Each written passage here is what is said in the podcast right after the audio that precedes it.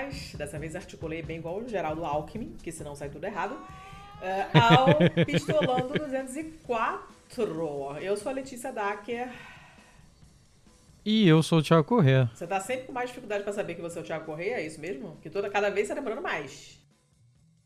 Sério? Não, é, deve ter sido o lag da comunicação. Eu respondi de boa. Eu, eu, eu ouvi uma pausa, você alguém tá pensando, esqueceu. Não, não, deve ter sido lag da, da internet. Então tá. Aqui choveu pra cacete o dia inteiro. Inclusive, estava chovendo meia hora atrás quando eu voltei do passeio com a Maíla. Então, assim, tudo pode acontecer. Que é só, trabalhamos com emoção. Hum, Letícia do céu, aqui a gente não sabe mais o que é o sol. Eu acho que choveu 27 dias do último mês. Que inferno. É coisa séria, assim, tá, tá foda. Agora tá um nubladão, assim, não tá chovendo, mas a gente não vê o sol. Nunca mais vimos o sol. Caraca, que bosta. Ruim, né? Eu fico logo deprê. Mas assim, não posso, ah, posso por, reclamar porque não tá frio aqui. Por um lado é bom, né? Porque quando o sol vier vai dar um calorão do caralho, né? É, é tem isso, né? Mas, enfim. Vem cá, vamos falar do. do último episódio? Qual foi o último episódio? Eu não sei. Sério? Sério mesmo? Meu, gente, meu cérebro, assim, abandonar e abandono toda a esperança. Porque eu, eu não tenho mais. Eu falei. Uma sinapse. Eu falei levantando uma bola pra você. Eu não Thiago, esperava eu que você não dizer, soubesse. Eu acabei de fazer o jantar. Se você perguntar o que eu botei e aqui soube, é capaz de também não saber responder. Eu tô nesse nível. Foi de biomimética, mulher. Ah! Sim! Nossa, esse também foi um que surpreendeu, assim, a gente não sabia muito no, no, no, que, que ia render, né, o episódio, mas acabou sendo uma delícia de gravar, ele é ótimo. E, e o pessoal gostou bastante também. Aí, e assim, né, é aquele... É aquele negócio de que quando a pessoa gosta do que ela faz e tal, a gente praticamente falou os nossos nomes e abriu o microfone. É, né? Ele fez o resto nada. sozinho. É maravilhoso, adoro.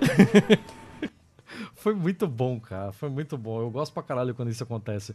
Mas eu, eu, eu vou confessar para ti que uma coisa que preciso dizer é que eu esperava mais feedback, de verdade.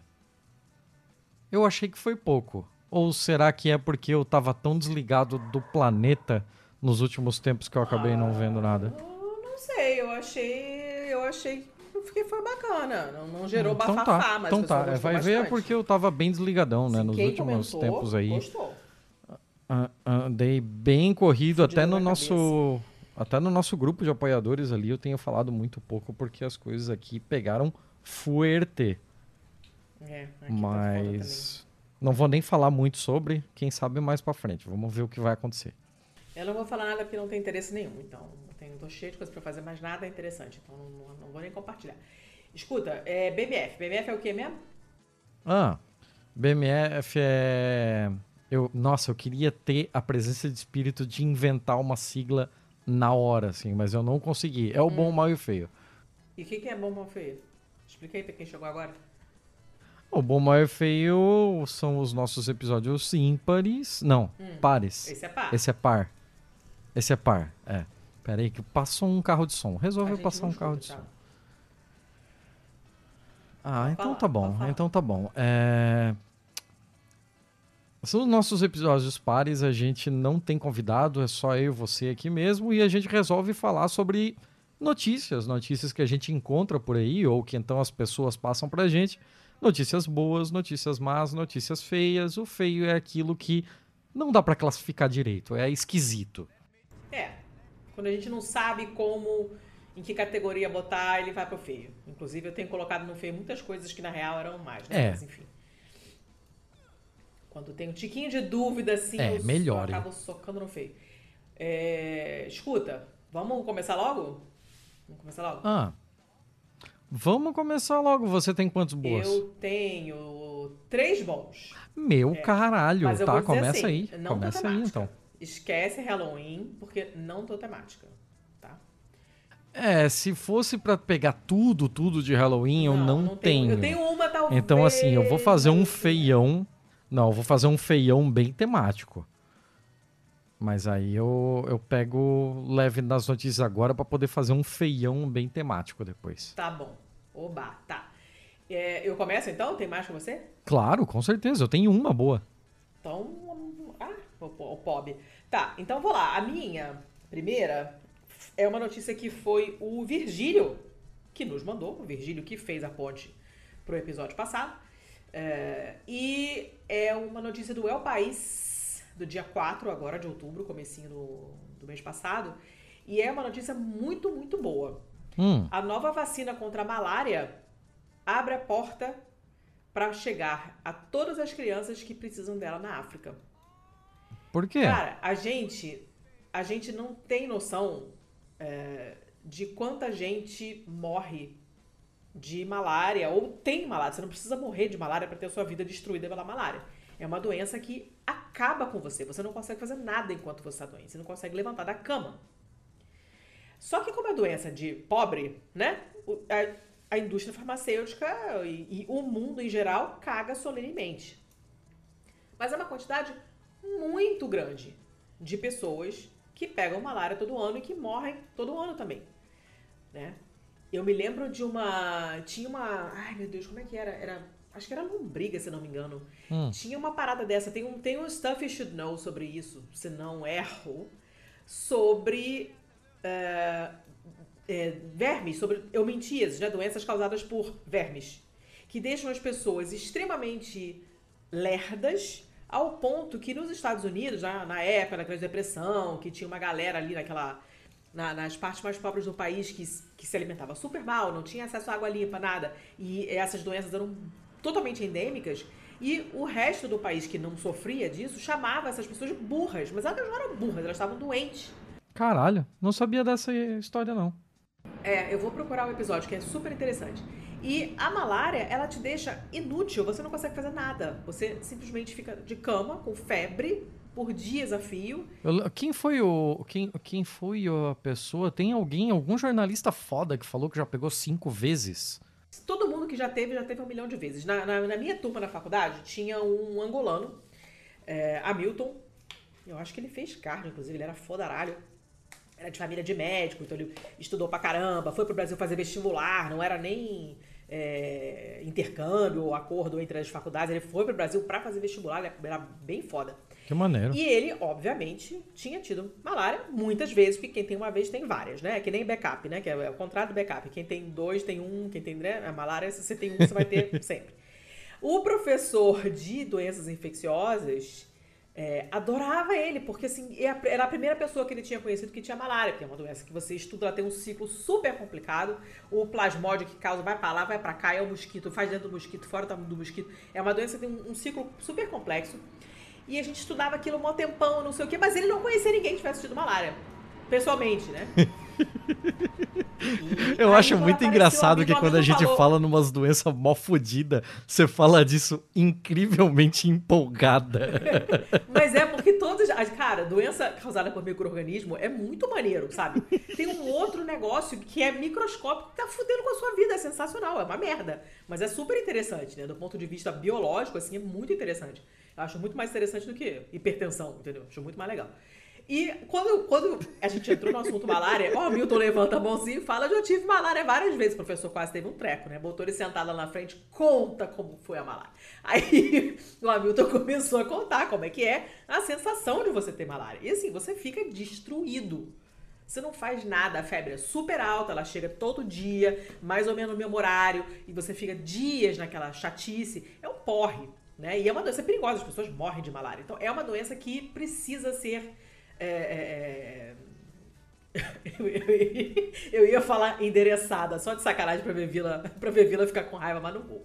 É uma doença que precisa ser, de alguma, de alguma forma, a gente precisa, precisa aprender a lidar com ela. Tentar erradicar essa merda, ou pelo menos, né, reduzir. Mas até agora não tinha uma vacina legal. Preste atenção, olha, hum. cada ano, cada ano, nascem em países africanos endêmicos para malária 25 milhões de crianças. Certo. Desses 25 milhões, meio milhão morre todo ano por malária. Todo ano?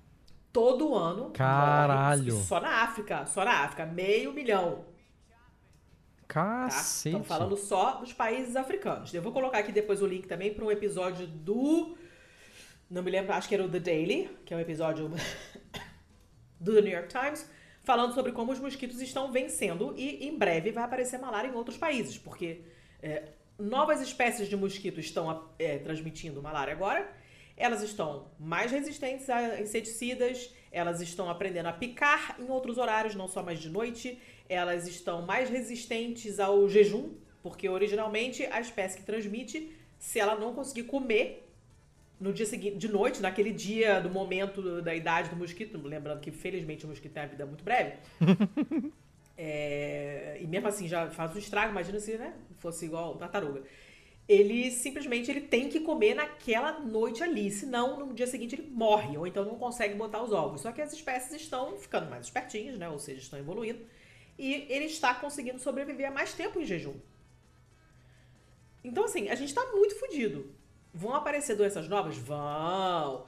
A malária vai aparecer em lugares onde não havia? Vai. Então alguém tem que começar a se coçar para resolver esse negócio. E parece, parece que uh, isso vai ser resolvido de alguma forma. Desde outubro de 2021, uh, já tinha sido aprovada uma vacina em quatro doses, né?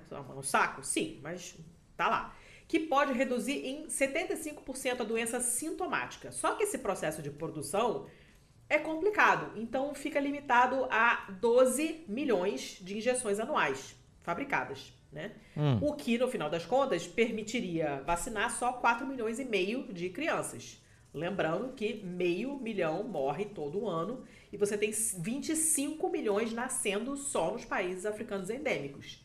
Então, 4 milhões e meio não resolvem o problema de 25 milhões, certo? Uhum. Aí, a OMS recomendou essa semana, estamos falando do começo de outubro, uma, um segundo fármaco que tem a mesma eficácia, é mais barato e pode, portanto, resolver esse problema dessa limitação da produção. E isso vai fazer com que essa droga possa chegar para a maioria das crianças que precisam porque estão em áreas endêmicas na África. O nome dessa droga nova é um nome horroroso, R21 barra Matrix-M, não sei Nossa. quem foi o corno que batizou esse negócio, foi desenvolvido pela Universidade de Oxford, vai ser produzido pelo Serum Institute of India, que é o maior fabricante de vacinas do mundo. E dali vão sair, provavelmente, é, os primeiros, os primeiros frascos, né? Já no próximo verão, com a capacidade de produzir 100 milhões de doses anuais, anuais podendo escalar para 200 milhões de doses. De doses, né? Então, é, o cara lá, a pessoa que é o delegado da empresa, acha que já no final do ano que vem não vai ter mais esse desequilíbrio entre demanda e oferta. Todo mundo que precisar vai ter acesso. Hum. A, a vantagem, né, as principais vantagens da produção é que ela, essa vacina ela usa um adjuvante, que é a substância que potencia a resposta imunitária, que é mais fácil de obter, precisa de menos quantidade de princípio ativo para ter a mesma resposta que a primeira vacina que foi recomendada pela OMS lá em 2021, que já tinha o nome maravilhoso Mosquirix. é, é algum fã de Asterix colocando os bagulhos. É. Bom, enfim, isso tudo baixa o preço da vacina, né? Enquanto a Mosquirix custa 6,90 euros por dose, essa nova, com aquele novo de corno, vai custar entre 2 e 4 euros, ou seja, praticamente a metade, né? O que, obviamente, torna mais fácil a implementação de um esquema de vacinação. E isso já, já vai ser uma grandíssima coisa, porque protege contra o Plasmodium falciparum, que é o, o, a forma mais agressiva, né? Você tem, acho que, dois ou três plasmódios que causam malária. O que, que é um plasmódio? Mas o, é um bicho? O nome dele, é, Plasmodium é, o, é um parasita, então é um, é um protozoário, não é ah. bicho. É outra coisa. É outro reino. É, o plasmodium é um gênero, tá? Então tem plasmodium falciparum, plasmodium não sei o que das quantas e plasmodium não sei o que lá. Não me lembro mais os nomes. Tá, o falciparum pera, é o plasmodium mais é agressivo. um reino? Não. Protozoário. É, protozoário é de que reino? Reino protozoário. Sério? Protozoário do reino protozoário? Aham. Uh -huh. Ok. Não, sim. Ok, não, eu não tô duvidando. Eu não sei absolutamente porra nenhuma. Eu sei. É... é que sei lá, assim, tipo. Sempre que eu ouço falar dessas porra, é igual ouvir falar de bactéria. Bactéria para mim é um bichinho, por quê? Porque tá lá, tá vivo, tá, ele faz coisas. A gente chama tudo de bicho, mas não é bicho, né? Pois é. é. Bactéria. Bactéria de que reino? Não tem um reino bactéria. Tem. É, é... é animalia? Não. Não! Eu não sei.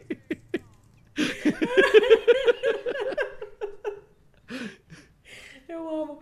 Ai, meu Deus. É... Eu tô ficando vermelho, cara. Caralho. Ai, meu Deus. Peraí, deixa, deixa eu achar um esqueminha pra você que é mais fácil. Quer ver? Ó. Então você tem. Até o final da gravação é, eu vou esquecer, você sabe? Não, eu não vai não.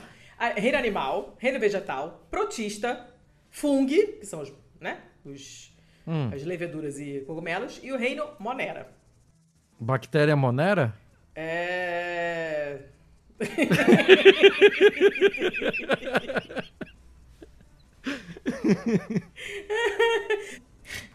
são, são bactérias e algas unicelulares, não é tão simples assim, entendeu? Ai, que difícil, cara. É, é, é complicado. E o protista são, é, é são os protozoários. Cara, tá, eu levaria uns 45 anos para fazer um curso de medicina. Não, o protista, o protista é o da ameba, o paramécio, quando você chama a pessoa de paramécio, é, o paramécio eu não é um chamo ninguém de paramécio, eu nem sabia que essa palavra existia.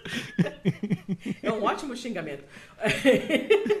e os plasmódios causadores da malária são também é, protozoários, são do reino protista. Então não é bicho, tá? É uma outra coisa. É outro reino, o reino protista. Mas enfim, olha o tamanho da tergiversação. Beleza.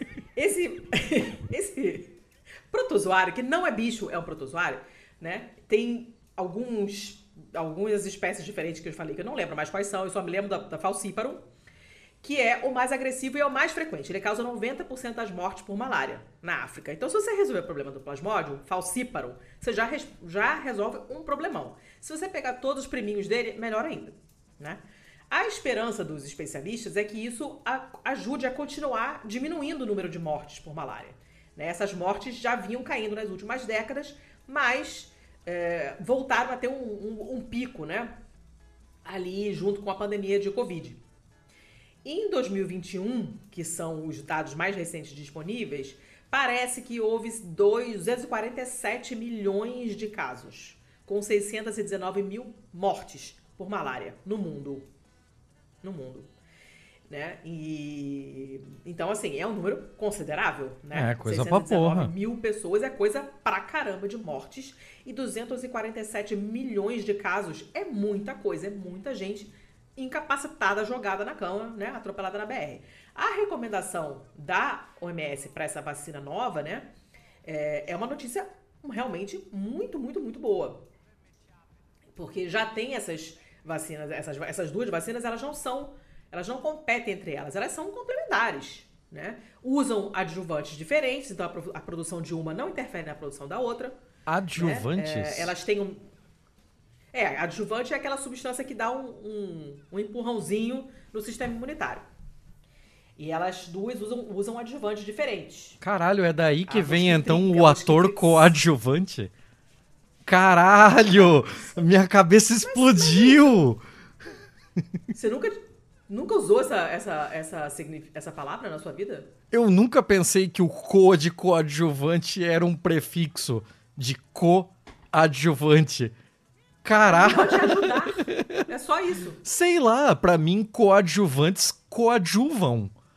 É isso que eles fazem. Mas o que, que seria adjugar, adjuvar na sua cabeça? Ah, eu acho adjuvei horrores. Hoje. Não, não era adjuvar. Para mim era coadjuvar.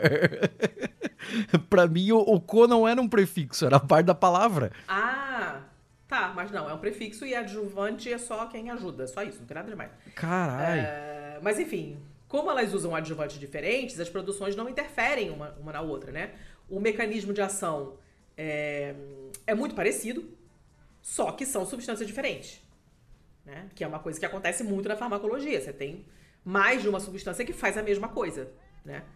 E uh, aparentemente, tipo, o que eles falam aqui é que essa, essas vacinas são uma bala de prata contra a malária, que elas realmente resolvem, né?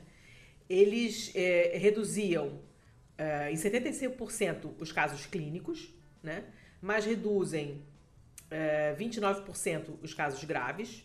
Nos estudos feitos não quantificaram a redução potencial da mortalidade, mas calcula-se que para cada 200 crianças é, com, é, com o esquema de vacina, vacinação completo, você consegue evitar uma morte.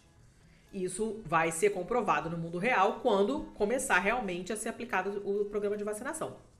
Né? Uhum. Que está sendo implementado com o financiamento da aliança Gavi, que é uma parada de vacinas aí, que já apareceu para tradução para mim algumas vezes.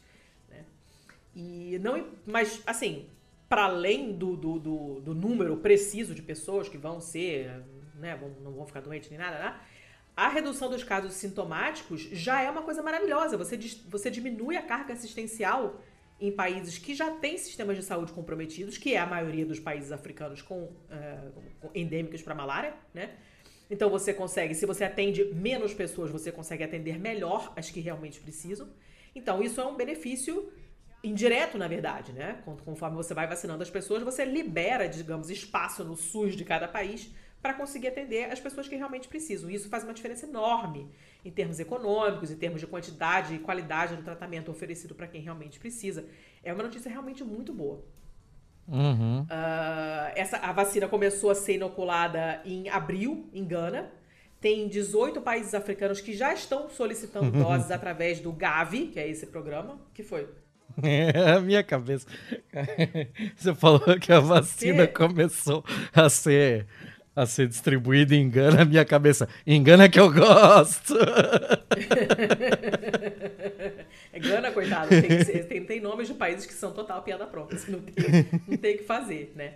Mas é, a OMS espera que com a produção maior, que vai começar a ser feita já no, no começo, no, no, meados do ano que vem, mais e mais países comecem a fazer parte dessa lista de quem já está é, já tá vacinando as crianças. Nesse mesmo artigo sobre a malária, a OMS recomenda também a vacina contra a dengue, que foi desenvolvida por uma farmacêutica japonesa chamada Takeda.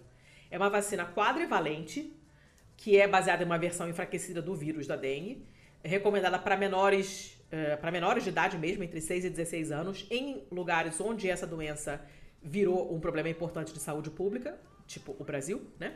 Uhum. Uh, o nome dela é TAC-003, que é ruim de nome. Mas ela também se chama Kedenga, que é maravilhoso. maravilhoso. Né? e uh, já está sendo, já tá sendo administrada. Já foi aplicada, já foi aprovada no Reino Unido, no Brasil, na Argentina, na Indonésia, na Tailândia e em outros países. A recomendação da OMS para essa vacina e para a de malária, né? É, acaba beneficiando países que não têm agências reguladoras tão potentes e que baseiam, se baseiam nos das diretrizes da OMS para implementar o uso dessas vacinas. Então, uhum. tipo, é, é, outra vacina ótima também. O uh, que mais? Só, porque o resto é um monte de coisa da, da técnica que não interessa. Mas, ah. assim, é uma notícia muito, muito, muito boa mesmo. A malária é uma doença desgraçada, desgraçada, a qual a gente não presta muita atenção porque é uma doença de país fudido. Mas é uma puta notícia. É, eu acompanho mais ou menos esse lance da malária porque aparece muito em, em traduções que eu faço, volta e meia aparece alguma coisa sobre malária, algum estudo sobre os mosquitos. O Brasil faz estudo sobre isso. A Fiocruz tem várias frentes contra é, doenças transmitidas por mosquitos e tal, e é uma parada muito maneira, né? O Fiocruz, como sempre, fazendo tudo. E, e, é uma puta notícia. E eu levei, sei lá, 80 minutos para falar de malária, mas tudo bem, acabou. Então, eu, é, eu sei que agora é o momento das notícias boas, mas eu tenho uma notícia má para você aí que a gente acabou de acabar a primeira notícia e tem 26 minutos de gravação. então, fudeu. então fudeu grandão, assim. Fudeu bonito. É, a próxima você curta. A próxima nunca você Eu já até cortei um mal aqui já, porque o bagulho eu sei que vai ser crazy people aqui. Posso ir com a minha? Vai. Ok, notícia boa aqui. Filha única, só tenho essa. É, vem do G1 na verdade, ela é da BBC, né? Foi é, consórcio de notícia aí que G1 comprou a matéria da BBC para passar. E, ó, Pira, a fascinante nova teoria sobre a origem de Stonehenge. Que uh! é aquele negócio, né? É só um, uma pilha de pedra, mas é fascinante pra porra por uma série de fatores. E a notícia dá conta aqui que lá no edifício de uma universidade você atravessa um corredor de concreto, entra numa sala toda coberta de espuma e dentro dele tem uma réplica em miniatura de Stonehenge. E essa, essa sala, essa réplica não são abertas para visitação pública, mas ela poderia oferecer aos milhões de pessoas que visitam o local verdadeiro uma melhor compreensão do que exatamente é aquela estrutura de pedras lá que tem cerca de 5 mil anos. É, na verdade, esse modelo em escala ele é o centro de uma pesquisa em andamento sobre uma coisa que eu nunca imaginei que poderia ver sobre Stonehenge, que são as propriedades acústicas dele. Ah, que olha, olha que, que doideira, que assim. Ponto de vista bizarro para estudar. Amém. Pois é, né? Porque porra, é só um monte de pedra no descampado. Qual é o ponto de vista acústico que você vai ver lá, né? É, e eles uhum. tentam descobrir o que o som da estrutura pode contar sobre o propósito dela. A gente sempre tem aquela tara, né, ah. de olhar uma coisa super antiga e pensar que, ah, isso era para um ritual disso, isso era para o ritual daquilo, era sempre ritual de alguma coisa, né? Nunca é assim uma colher de pau, é um ritual de não sei o quê. e aí a, a pira do, do negócio deles aqui é o seguinte, abro aspas aqui pro Trevor Cox, da Universidade de Salford em Manchester. E eu não sei se Salford em Manchester é uma cidade, porque lá tem esse tipo de cidade, né, com não sei o que em tal, ou se é uma universidade chamada Salford que fica na cidade de Manchester e não é a Universidade de Manchester. Mas foda-se, é, não interessa para os nossos propósitos também. Uh, abro aspas para ele aqui. Sabemos que a acústica dos lugares influencia a forma como eles são utilizados. Por, por isso, compreender os sons de um local pré-histórico é uma parte importante da arqueologia. Stonehenge é o círculo de pedras mais conhecido e arquitetonicamente mais sofisticado do mundo antigo, mas os arqueólogos ainda não sabem quem construiu nem por que, que ele era utilizado.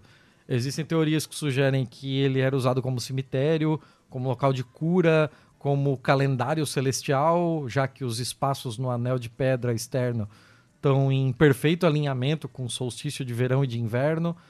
Mas conforme o tempo passa, o imenso monumento construído sobre um morro coberto de grama na zona rural de Wiltshire é, parece, é, permanece como um, um mistério, né? Abro novas aspas aqui. Estamos gradualmente descobrindo cada vez mais sobre ele, mas achamos que nunca conseguiremos descobrir algumas coisas. Não temos como entender por que as pessoas começaram a construí-lo e os motivos que as levaram a continuar trabalhando nele é, podem muito bem ter mudado ao longo dos séculos, né? Pô, levou séculos para fazer essa porra, né? Tinha que ser um propósito muito grande para ninguém ter desistido dessa obra no meio, né? E aí, graças ao, aos estudos do brother aqui do Cox, é, ficamos conhecendo detalhes fascinantes sobre um dos lugares. Muito, muito floreio para falar de uma porra. Uh, então, o Stonehenge serviu de câmara de eco gigante, amplificando os sons gerados dentro do círculo para as pessoas que ficavam dentro dele e obstruindo os ruídos de fora do círculo. Hum. Ó a pira, quem tá no meio do círculo falando tem o seu, sua voz amplificada, tudo que tá fora do círculo acaba uhum. abafado. É, e isso, essa descoberta fez com que algumas pessoas imaginassem se o monumento realmente foi construído como local de rituais, a gente, ó, o que a gente tava falando, né? Ritual, tudo é ritual. É, para um pequeno grupo de elite. Esse avanço levou uma década para ser feito. Ao pesquisar as maravilhas sônicas do mundo 10 anos atrás, é, o Cox começou a ponderar se o estudo das propriedades acústicas de Stonehenge poderia ajudar a desvendar alguns segredos. Percebi que havia uma técnica na acústica que nunca havia sido aplicada em locais pré-históricos, que era a modelagem em escala acústica. Aí, sou o primeiro a fazer um modelo de, em escala de Stonehenge ou de qualquer outro local de pedra da pré-história. Ele decidiu criar uma réplica em 1 por 12, uma réplica 12 vezes menor né, da que a original, que pudesse ser testada no interior da câmara semianecoica da universidade. Uma sala quase à prova de som, que absorve virtualmente todos os ruídos graças a uma espuma geométrica que recobre toda a superfície dela, exceto o piso. Para criar a réplica, o Cox recebeu inicialmente um modelo de computador da English Heritage, que permitiu a ele compreender melhor a aparência de, da, de Stonehenge, né? na configuração completa cerca de 4 mil anos atrás. Aí, novas aspas. Se você visitar Stonehenge hoje em dia, é um local magnífico, mas muitas das pedras estão faltando ou caíram no solo. Aí, essa configuração que ele recebeu da English Heritage, é, ela tem uma disposição é, muito próxima de como era há dois mil anos atrás. Porque desde então mudou muito pouco, né? No último, no último milênio ela mudou muito pouco, mas é, os revestimentos, as coisas foram caindo, né? É, ao todo, o processo de criação de 150 pedras com impressão em 3D e técnicas de modelagem levou seis meses para ficar pronto. O Cox relembra que nesse período o piso da sua sala de jantar ficou todo coberto de peças e pedaços do projeto. É... Quando as pedras foram pintadas de cinza e dispostas na distribuição correta, segundo o modelo de computador, começaram os desafios do processo de teste. Tudo é 1 por 12 do tamanho real o que significa que vão precisar testar a frequência multiplicada por 12, a frequência do som, né? Então você precisa ter altos falantes e microfones que trabalhem nessas faixas de frequência, que não são comuns. Né? Algumas dessas frequências talvez sequer sejam perceptíveis para o ouvido humano, né? Então não se faz.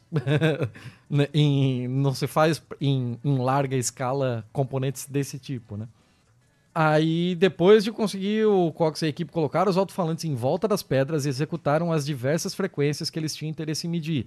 Os microfones da sala co coletavam os dados sobre a forma em que as pedras afetavam o som e com o processamento matemático desse cruzamento, hum. o Fox conseguiu criar um modelo de computador que simula as propriedades acústicas que, de Stonehenge e pode distorcer vozes ou música para dar uma ideia de como elas teriam soado dentro do círculo. Olha que, que pira. E o resultado foi o seguinte: embora Stonehenge não tenha piso nem teto, e aparentemente nunca teve, o som ricocheteia entre os espaços nas pedras e permanece dentro do círculo. Ah. Loucura, né? Em acústica, esse, esse, fenômeno é o bom e velho reverb, a reverberação. É, sim, sim. Sabemos que a música é aprimorada pela reverberação e por isso imaginamos que, se fosse executada uma música, ela simplesmente soaria um pouco mais poderosa e impactante dentro do círculo. Uma das descobertas mais notáveis da pesquisa é o efeito das pedras sobre a direcionalidade da voz. Em um ambiente aberto natural, como um morro coberto de grama, é, onde está Stonehenge, né? imagina que é só um morro coberto de grama. É, se uma pessoa está falando de costas para o ouvinte, só seria compreendida cerca de um terço do tempo. Mas o reflexo das pedras de Stonehenge amplifica a voz em 4 decibéis e aumenta o, o índice de sentenças compreendidas para 100%. Gente, que coisa sensacional! E esses resultados dão um bom indicativo né, de que Stonehenge teria permitido que pessoas dentro do círculo ouvissem umas às outras. Então é possível que ele tenha sido um parlatório, é possível que ele tenha sido uma, uma câmara acústica mesmo, né? Com, com esse fim. Uhum, muito maneiro. Uh, tem várias outras coisas aqui, mas o artigo é longo, a gente já perdeu bastante tempo na primeira notícia, então vamos para frente. mas esse aqui é bem maneiro, bem maneiro mesmo, assim. Porra. Maneiríssimo. Nossa. Quando que você olha um monte de pedra num descampado e imagina a, a é, estudar a propriedade acústica disso, né? Descampado é descampado, porra. Loucura. É. Caramba, que maneiro. Né, me pegou desprevenido. Eu não gosto de trazer notícia Bem do G1 legal. e tal, mas essa aqui me pegou desprevenido. Pô, muito bom. Tá. É... Essa coisa da acústica é legal, né? Eu tive em Elvas, fim de semana retrasado, que é mais pro sul daqui, né? Fronteira uhum. com a, em fronteira com a Espanha. E nós visitamos um forte. E em algumas partes desse forte, algumas salas foram construídas com essa acústica em mente também, de modo que é, a pessoa pudesse falar para uma quantidade grande de pessoas distribuídas na sala e todo mundo ouvisse uhum. direito e entendesse quem está falando. E tem uma coisa parecida com essa em, em Perúdia, que é lá perto da minha quebrada lá na Itália. Que você. É, é na parte de cima de uma, de uma fortaleza antiga, né? É, essa parte que eu tô falando é mais nova. A fortaleza que tá embaixo que já, já tá subterrânea, porque a cidade foi construída por cima dela. É, a fortaleza mesmo é bem antiga, mas a parte de cima é nova, mas tem um arco que tem esse efeito. Você fala, num, tem um canto assim que tá todo nojento, que as pessoas vão lá falar, tem outros ali de décadas. Você vai lá, enfia sua cara no cantinho, fala, e a pessoa que tá do outro lado do arco, do outro lado da rua, se ela tiver com o ouvido encostado na parede ou próximo da parede, ela te escuta como se você estivesse falando do lado dela. É muito maneiro. Que essa, massa. Essa, essas paradas de acústica assim, são muito legais. É. Muito, muito maneiro. Sabe o que é mais maneiro ainda do que isso? Uh, chocolate. Também. Começa com T e termina com REM. Soca trem em tudo. Essa é uma notícia de trem. Hum. Piuí, piuí. Ó, é uma notícia do Guardian. é uma notícia do Guardian que uh, me surpreendeu porque tem dados que eu desconhecia completamente. Hum e fala sobre, é, é agora do começo de outubro, do dia 11, e fala da, uh, da rede de trens de alta velocidade da Espanha, que, pasmem, é a segunda maior do mundo, só perde para a China. Caralho! Eu não tinha ideia disso. E quando apareceu, eu falei, é, li errado. Sabe quando você faz o desenho animado mas... fala, é, é, e volta para olhar de novo? Tá, mas pera, a, a segunda maior em que métrica? Em número de usuários? em número de. Não, em, em quilômetros. Em quilômetros? Caralho, é maior que a da Rússia, com aquele tamanho todo? Pra, alta Estamos falando de alta velocidade ah, especificamente. Tá, tá, tá, tá, tá, ok. O artigo é uh, da Maria Ramírez, que é claramente espanhola, né? E ela tá falando, olha, que quando eu era criança, nos anos 80, era praticamente inconcebível vi é, viajar dentro da Espanha de trem. Todo mundo pegava carro, pegava ônibus, não tinha quase trem nenhum. Já nos anos 90 tinha, mas os trens eram todos velhos, caindo aos pedaços, lotados, horrorosos. Atualmente já é inconcebível, inconcebível não pegar o trem, se você quiser ir de Madrid para Barcelona, Sevilha ou Valência. Por quê? A Espanha construiu a, a, a, a maior, né, a mais longa rede de alta velocidade na Europa, a segunda maior, mais longa do mundo. Chega atualmente a 4 mil quilômetros e continua crescendo. A França tem 2.800 quilômetros. A Grã-Bretanha, coitada, tem 110 quilômetros. Nossa! chupa, chupa. Isso é, é, Aí ela vai descrevendo né, o processo todo e fala, cara, isso deveria servir de, uh, de lição né, para outros países. Estou falando com você, Portugal, que não tem trem de alta velocidade, muito menos ligando Portugal à Espanha. Esse tamanho dessa rede de alta velocidade na Espanha é um, um, um sucesso né, que é causado por uma combinação de um estranho consenso político e dinheiro da União Europeia. Né? E foi uma transformação que, obviamente, mudou as vidas das pessoas, porque atualmente os trens são a maneira mais rápida e mais barata de viajar dentro da Espanha. Sim, claro. Quantos trens de alta velocidade você acha que operam diariamente na Espanha? Porra! Quantos quilômetros você falou que tinha? 4 mil. 4 mil? Eu chuto uns é. 1.500. Não, calma. 300, 300 trens de alta velocidade operam diariamente, estão praticamente sempre no horário, porque se o atraso for maior de 15 minutos, a Renfe, que é a empresa lá das ferrovias, tem que te reembolsar 50% do valor do bilhete. Caramba! E se atrasar mais de 30 minutos, ela te reembolsa 100% da passagem. Então, assim, está no interesse dela manter os trens pontuais, né? Uhum. E é, aí a, a, autora do artigo fala assim: nesse exato momento eu estou escrevendo esse artigo em um trem de alta velocidade de Madrid para Barcelona. É uma viagem que cobre 620 quilômetros e leva duas horas e meia.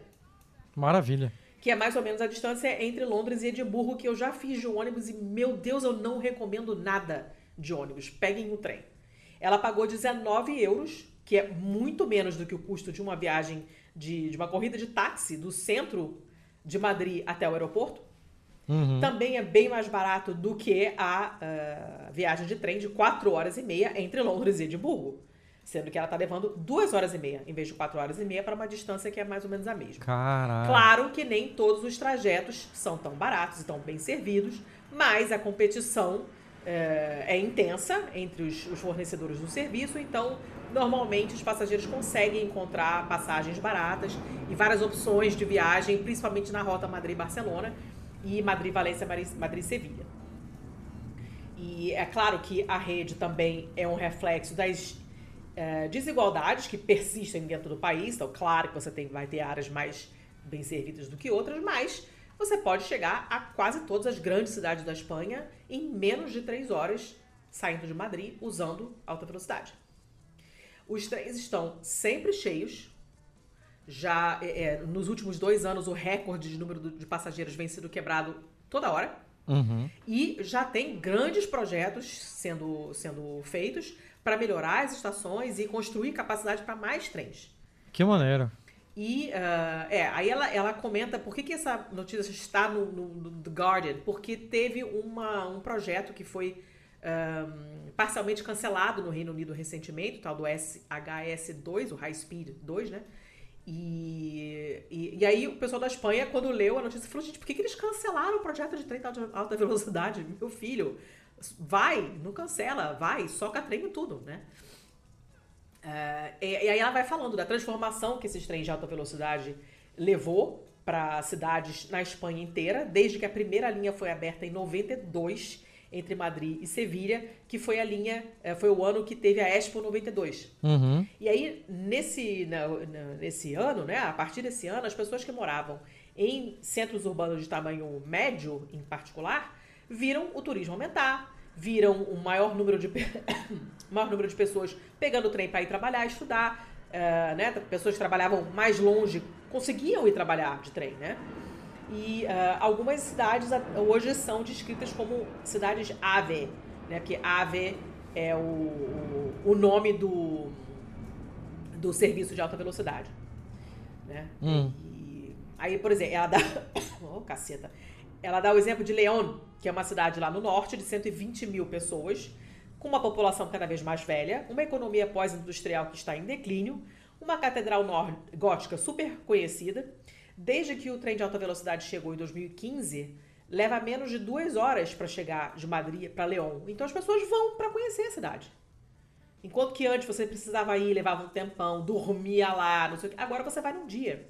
Vai lá, visita, deixa seu dinheiro no restaurante no almoço, toma um sorvete, compra um souvenir do qual você não precisa. Você deixou dinheiro na cidade, depois você volta para casa, né? Então é muito fácil de você fazer essas viagens curtas que possibilitam que as pessoas vão lá visitar, né? Porque 20 anos atrás essa mesma viagem durava 4 horas, 5 horas. Você não ia e voltava no mesmo dia. Né? Uhum. Uh, enfim, e aí ele tá, ele, ela vai falando mais coisas, fala tipo da pandemia, é, também teve efeitos na pandemia sobre o trabalho remoto, que ficou mais comum, mas as pessoas, mesmo com mais pessoas trabalhando é, em regime remoto, você tem mais passageiros nos trens e não menos, que é o que o governo britânico disse que era um dos motivos para é, bloquear essa, essa construção das, das, das linhas de alta velocidade, né? é, ah, tem pouca gente usando, então não vou fazer. E a Espanha falou, não, cara, aqui a gente tem cada vez mais gente usando, né? Óbvio. Uhum. E aí ela explica por que, que como é que a Espanha conseguiu, né? Claramente com o dinheiro da União Europeia, que fez toda a diferença, óbvio. Que esse dinheiro foi disponibilizado para outros países também, mas a Espanha foi particularmente competente no, no, no, no usar esse dinheiro para construir infraestrutura. Eles gastaram 57,2 bilhões na construção dessa rede Uh, sendo que um de cada quatro euros veio desse, desse dinheiro da União Europeia. Uh, as empresas privadas só entraram depois que o serviço já existia, já era confiável, já era bem estabelecido, né? E, e é, a, a, a, rede ferroviária ainda está nas mãos do governo, não é você tem empresas privadas operando, mas a rede mesmo ferroviária é do governo. Uhum. Os custos de construção foram mais baixos do que na Grã-Bretanha, parcialmente por causa da densidade populacional menor, ou seja, você não tem que tirar ninguém, você não tem que desapropriar nada para construir, porque muitos desses trens correm em planícies onde não tem ninguém morando.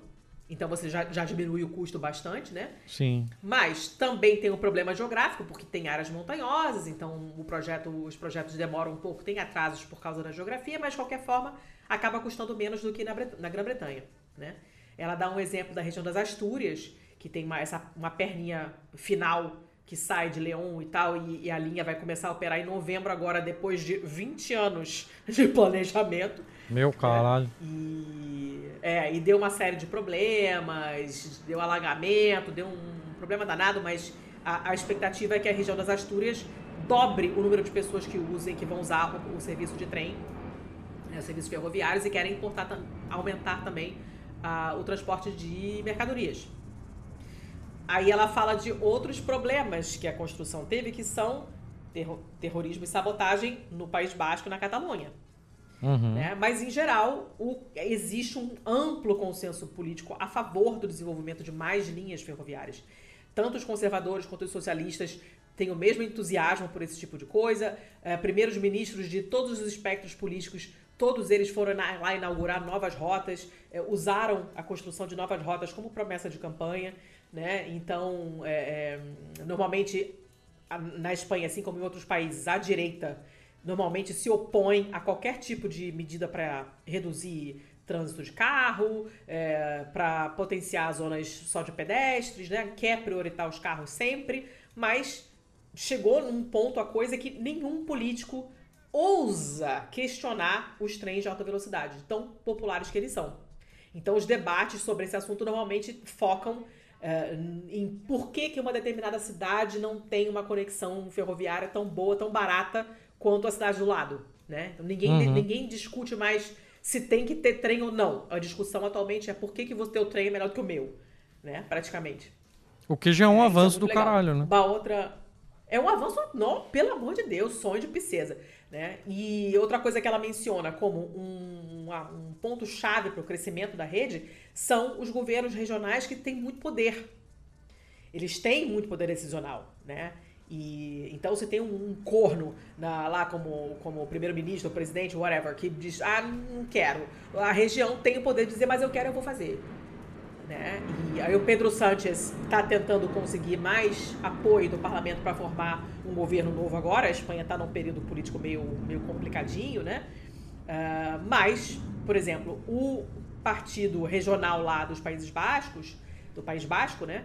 É, é que eles querem acelerar as obras para ligar Bilbao a São Sebastião, São Sebastião, né? Que são duas das maiores cidades que ainda não são conectadas por alta velocidade.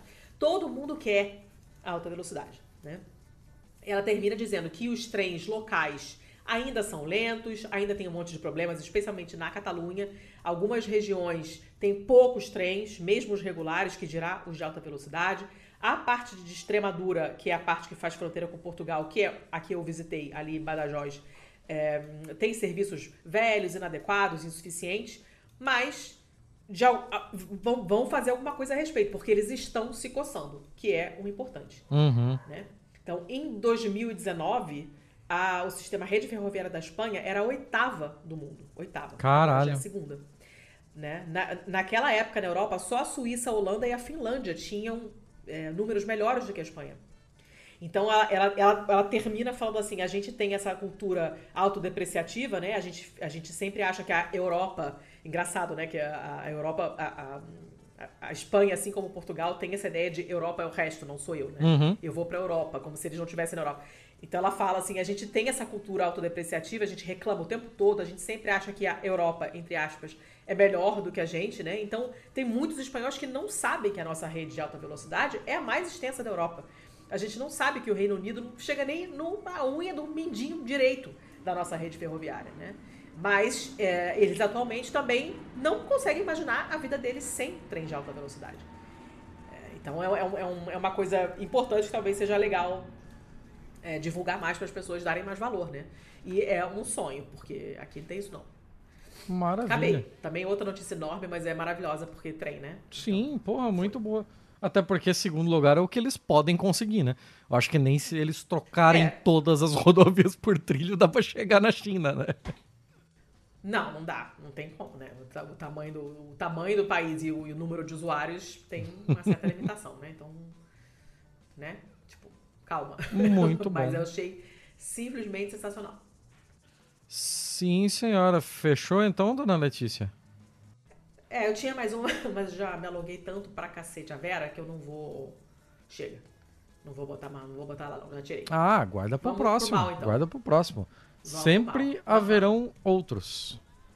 Não é haverão, né? É. Eu falei e já não, pensei na é hora.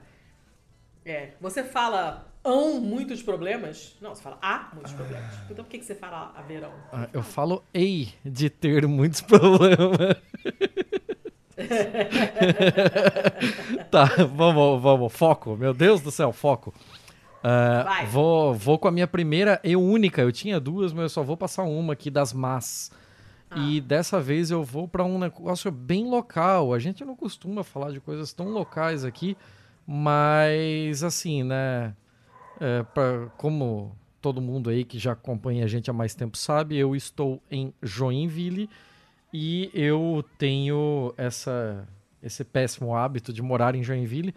E Joinville tem uma característica bem curiosa que talvez precisasse ser dado mais atenção a isso, que é ter o único hum. prefeito do novo no Brasil.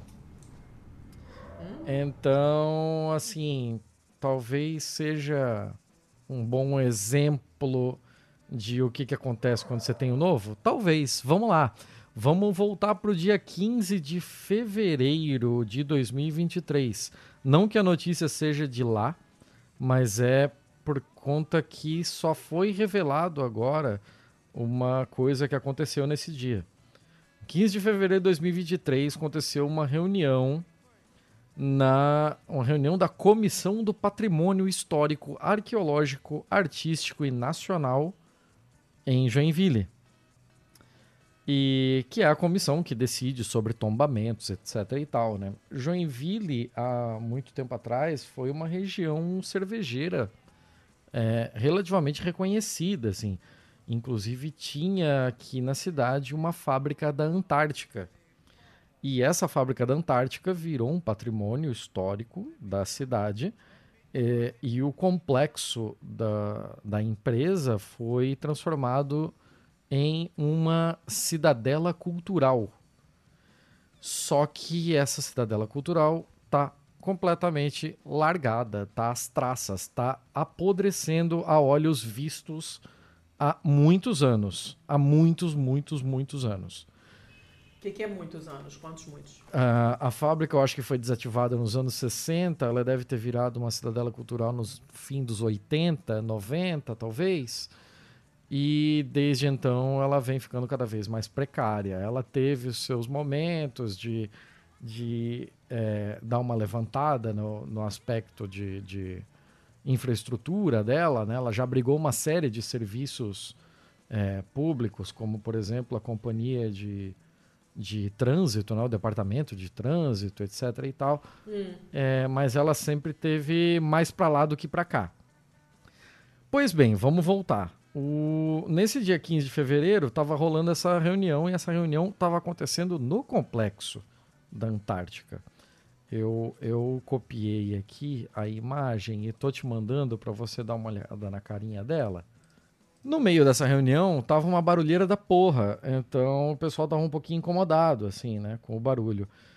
É, questionaram com relação ao que, que era aquele barulho e tal.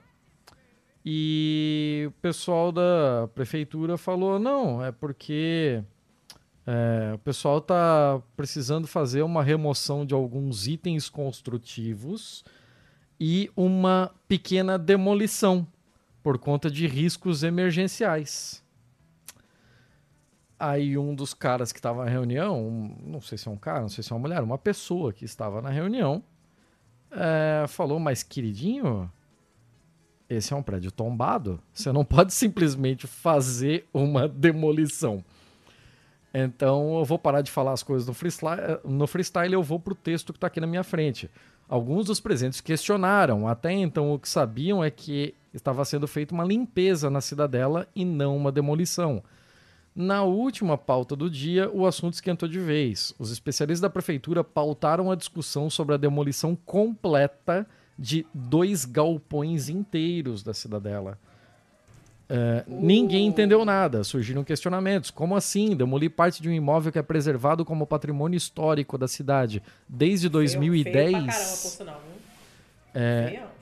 Tere, e teremos que autorizar isso agora, deliberar sobre isso assim, na hora, como última pauta de uma reunião aleatória? Os responsáveis da prefeitura explicaram então que não, que eles estavam retomando o assunto apenas para dar ciência a todos porque isso na verdade já havia sido decidido em 2010. A reunião acabou com dúvidas e o pior aconteceu depois. Um dos membros da comissão percebeu que alguém tinha assinado na ata, tinha, tinha assinalado na ata, que ele tinha concordado com a demolição dos blocos 12 e 13 em forma de deliberação ele discordava daquilo. Afinal, o pessoal tinha falado que tinha ido lá só dar ciência de uma decisão de 2010.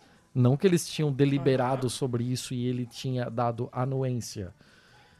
É, e ele também não, e não tinha assinalado nada no papel, alguém teria assinalado por ele. Insatisfeito, esse, essa pessoa foi até o Ministério Público de Santa Catarina para fazer a denúncia do que tinha ocorrido e no ato a promotoria instaurou uma notícia de fato autorizando a é, oficializando a Polícia Civil para investigar uma possível falsificação do documento e também para enviar questionamentos à prefeitura sobre demolição de um imóvel tombado. Essa denúncia foi essencial para interromper qualquer demolição. A denúncia do membro da comissão Ministério Público trouxe repercussão direta e imediata do órgão é, principalmente porque o Ministério Público de Santa Catarina venceu uma ação judicial justamente contra a Prefeitura de Joinville em 2022, obrigando o município a fazer obras emergenciais e traçar um plano de recuperação e preservação da cidadela. A ação do Ministério Público foi importante, exitosa, né? Foi importante porque até então só se observava a deterioração do imóvel, inclusive com um incêndio que danificou mais ainda a cidadela no ano passado. Ai, Jesus. É, esse prédio que você viu aí, que você achou feião e tal, ele foi erguido em 1889. O operaram três fábricas de cerveja na cidade, uh, com destaque para a Antártica, né, que foi a maior e talvez, provavelmente a mais longeva nesse tempo todo. É, pois bem, como poderia então a prefeitura de Joinville estar tá fazendo mais demolição e planejado demolir dois galpões por completo? Em resposta ao órgão de fiscalização, ainda em fevereiro, a prefeitura informou que as demolições dos galpões 12 e 13 seriam legais, porque a Comissão de Patrimônio Histórico teria autorizado essa supressão em 2010. A prefeitura comprovou essa autorização, resgatando uma ata de 2010 que deliberou pela demolição. No entanto, causou estranheza aos membros da comissão e também ao Guará Jornalismo, que é quem eu remeto esta notícia, a prefeitura querer agir com a demolição 13 anos depois, sendo que os dois galpões integram a mesma matrícula de imóvel tombado da prefeitura em 2010. Ué?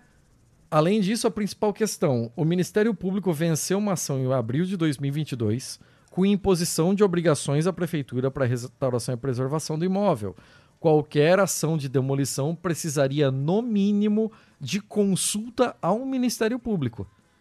Dessa forma, o MP instaurou em julho um processo administrativo que oficializou à prefeitura recomendações expressas para interromper qualquer ato de, de demolição do imóvel preservado, destacando que a determinação judicial sobrepõe qualquer ato administrativo.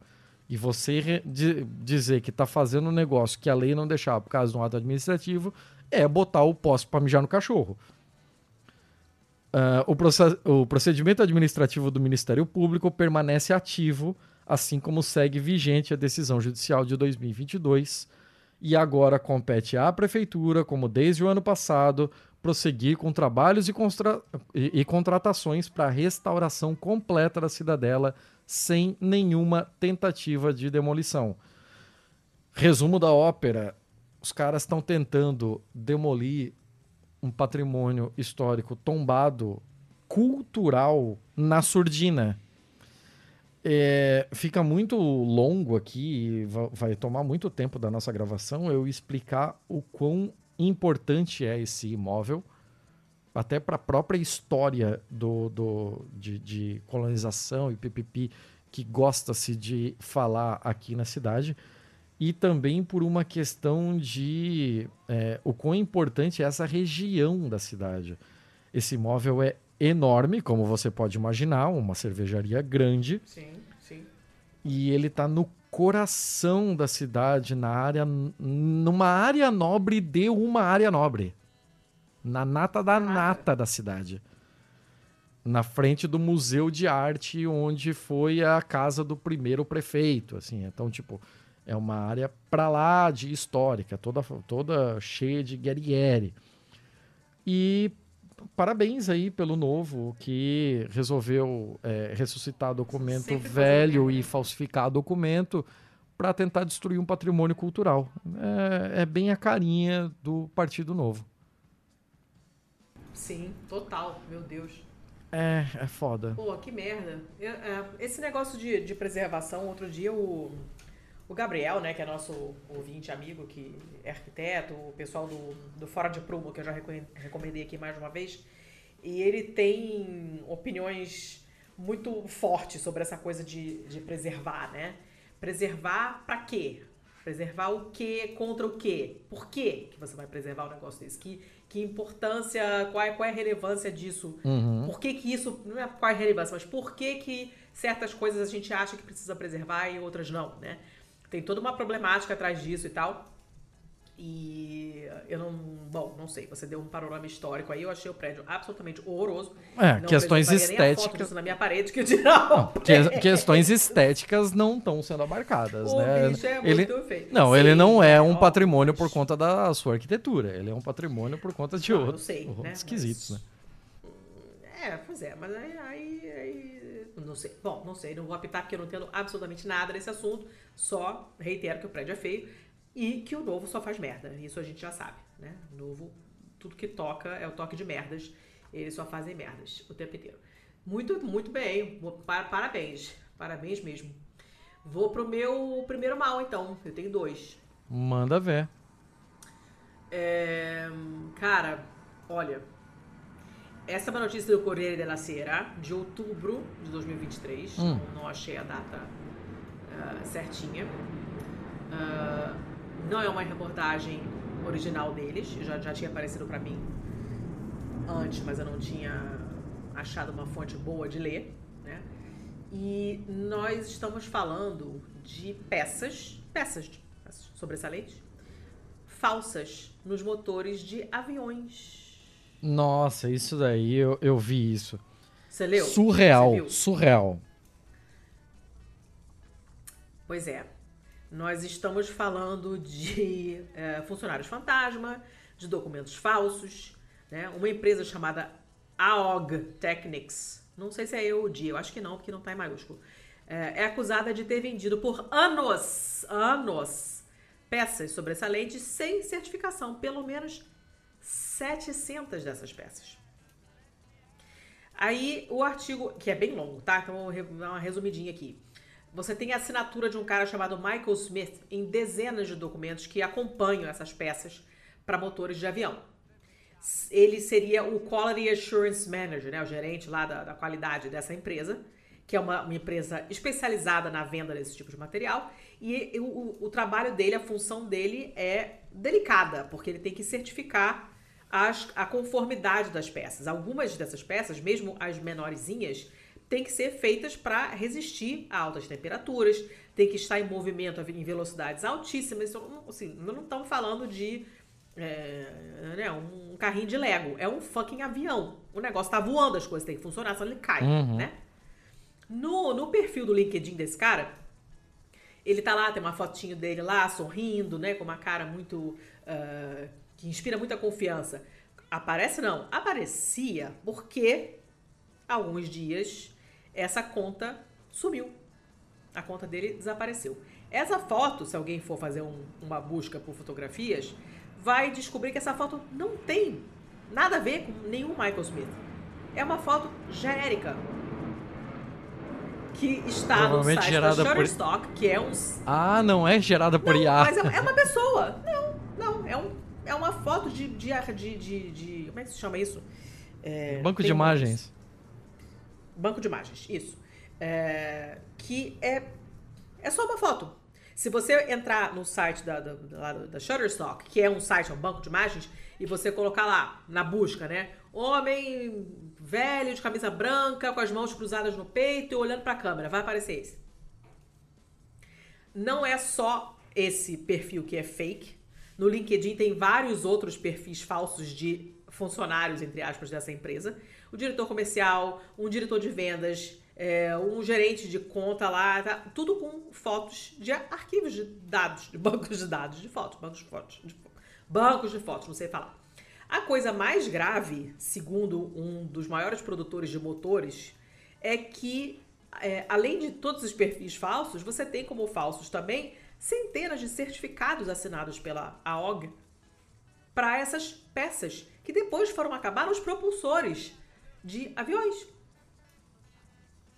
Aí, no começo da semana ali, onde, quando saiu essa, esse, esse artigo, né, começou uma caça a essas peças. Todo mundo tá procurando para saber se comprou a peça, se colocou, se instalou em algum motor para tirar isso correndo, porque você não tem nenhuma certeza de que essa peça foi certificada realmente. Que loucura, né? né? Uh, é louco, louco. Eles não, não, não sabem nem essa empresa existe mesmo? O que, está acontecendo? Ninguém sabe. O nível de alarme é tão alto que a Agência Europeia para a Segurança Aérea, que se chama EASA, a Autoridade da Aviação Civil da Inglaterra e a Administração Federal da Aviação dos Estados Unidos já emitiram avisos especiais pedindo a todas as empresas que inspecionem os próprios aviões para procurar esses raios dessas peças, que são pelo menos 700 espalhadas em mais de 130 aviões. E essas peças têm certificações com assinaturas falsas. Esse número provavelmente é bem mais alto, né? Uhum. Uh, e tá todo mundo se, se perguntando como é possível se esse setor, que é considerado o mais vigiado, o mais regulamentado, que é o transporte aéreo, uma empresa tenha conseguido vender coisas falsas por pelo menos cinco anos, sem nunca ser identificada, né? sem nunca ser descoberta, e muito menos parada, né? uhum. né? impedida. Aí o artigo explica como funciona o. Esse barulho de avião né? no fundo enquanto você fala disso tá foda. É, tá ótimo, né? Muito, muito, muito reconfortante. Eles falam que a aviação, a aviação civil é regulada por muitos filtros que tornam esse transporte, esse tipo de transporte, a maneira mais segura de viajar. Mas o trem ainda é muito melhor. Isso é porque cada peça presente em um avião tem que ser certificada como é, é, adequada para voar, para funcionar voando. Até as cortininhas que separam as, a classe, a primeira classe da classe jaula, é, até o tapetinho no chão, uhum. É, as flores decorativas no banheiro, tudo tem que ter uma, uma documentação que diz esse material pode estar aqui onde está no avião, porque ela foi testada, não representa nenhum perigo à segurança do voo. Uhum. Isso acontece para tudo o que está no avião. E mais ainda, obviamente, para as peças né, que se usam quando você conserta um avião.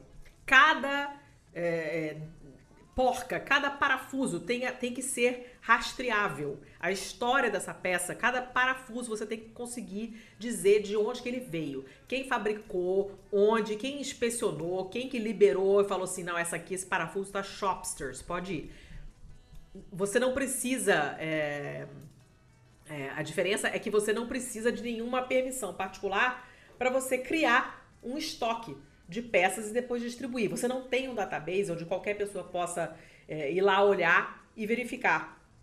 Então, essa, essa, esse tipo de comércio, esse tipo de, tra de transação, apesar de ser muito controlado no sentido de que você precisa ter um documento dizendo que ele está pode funcionar no avião, pode ser usado no avião, mas não tem a parte mais importante, que é a parte da empresa.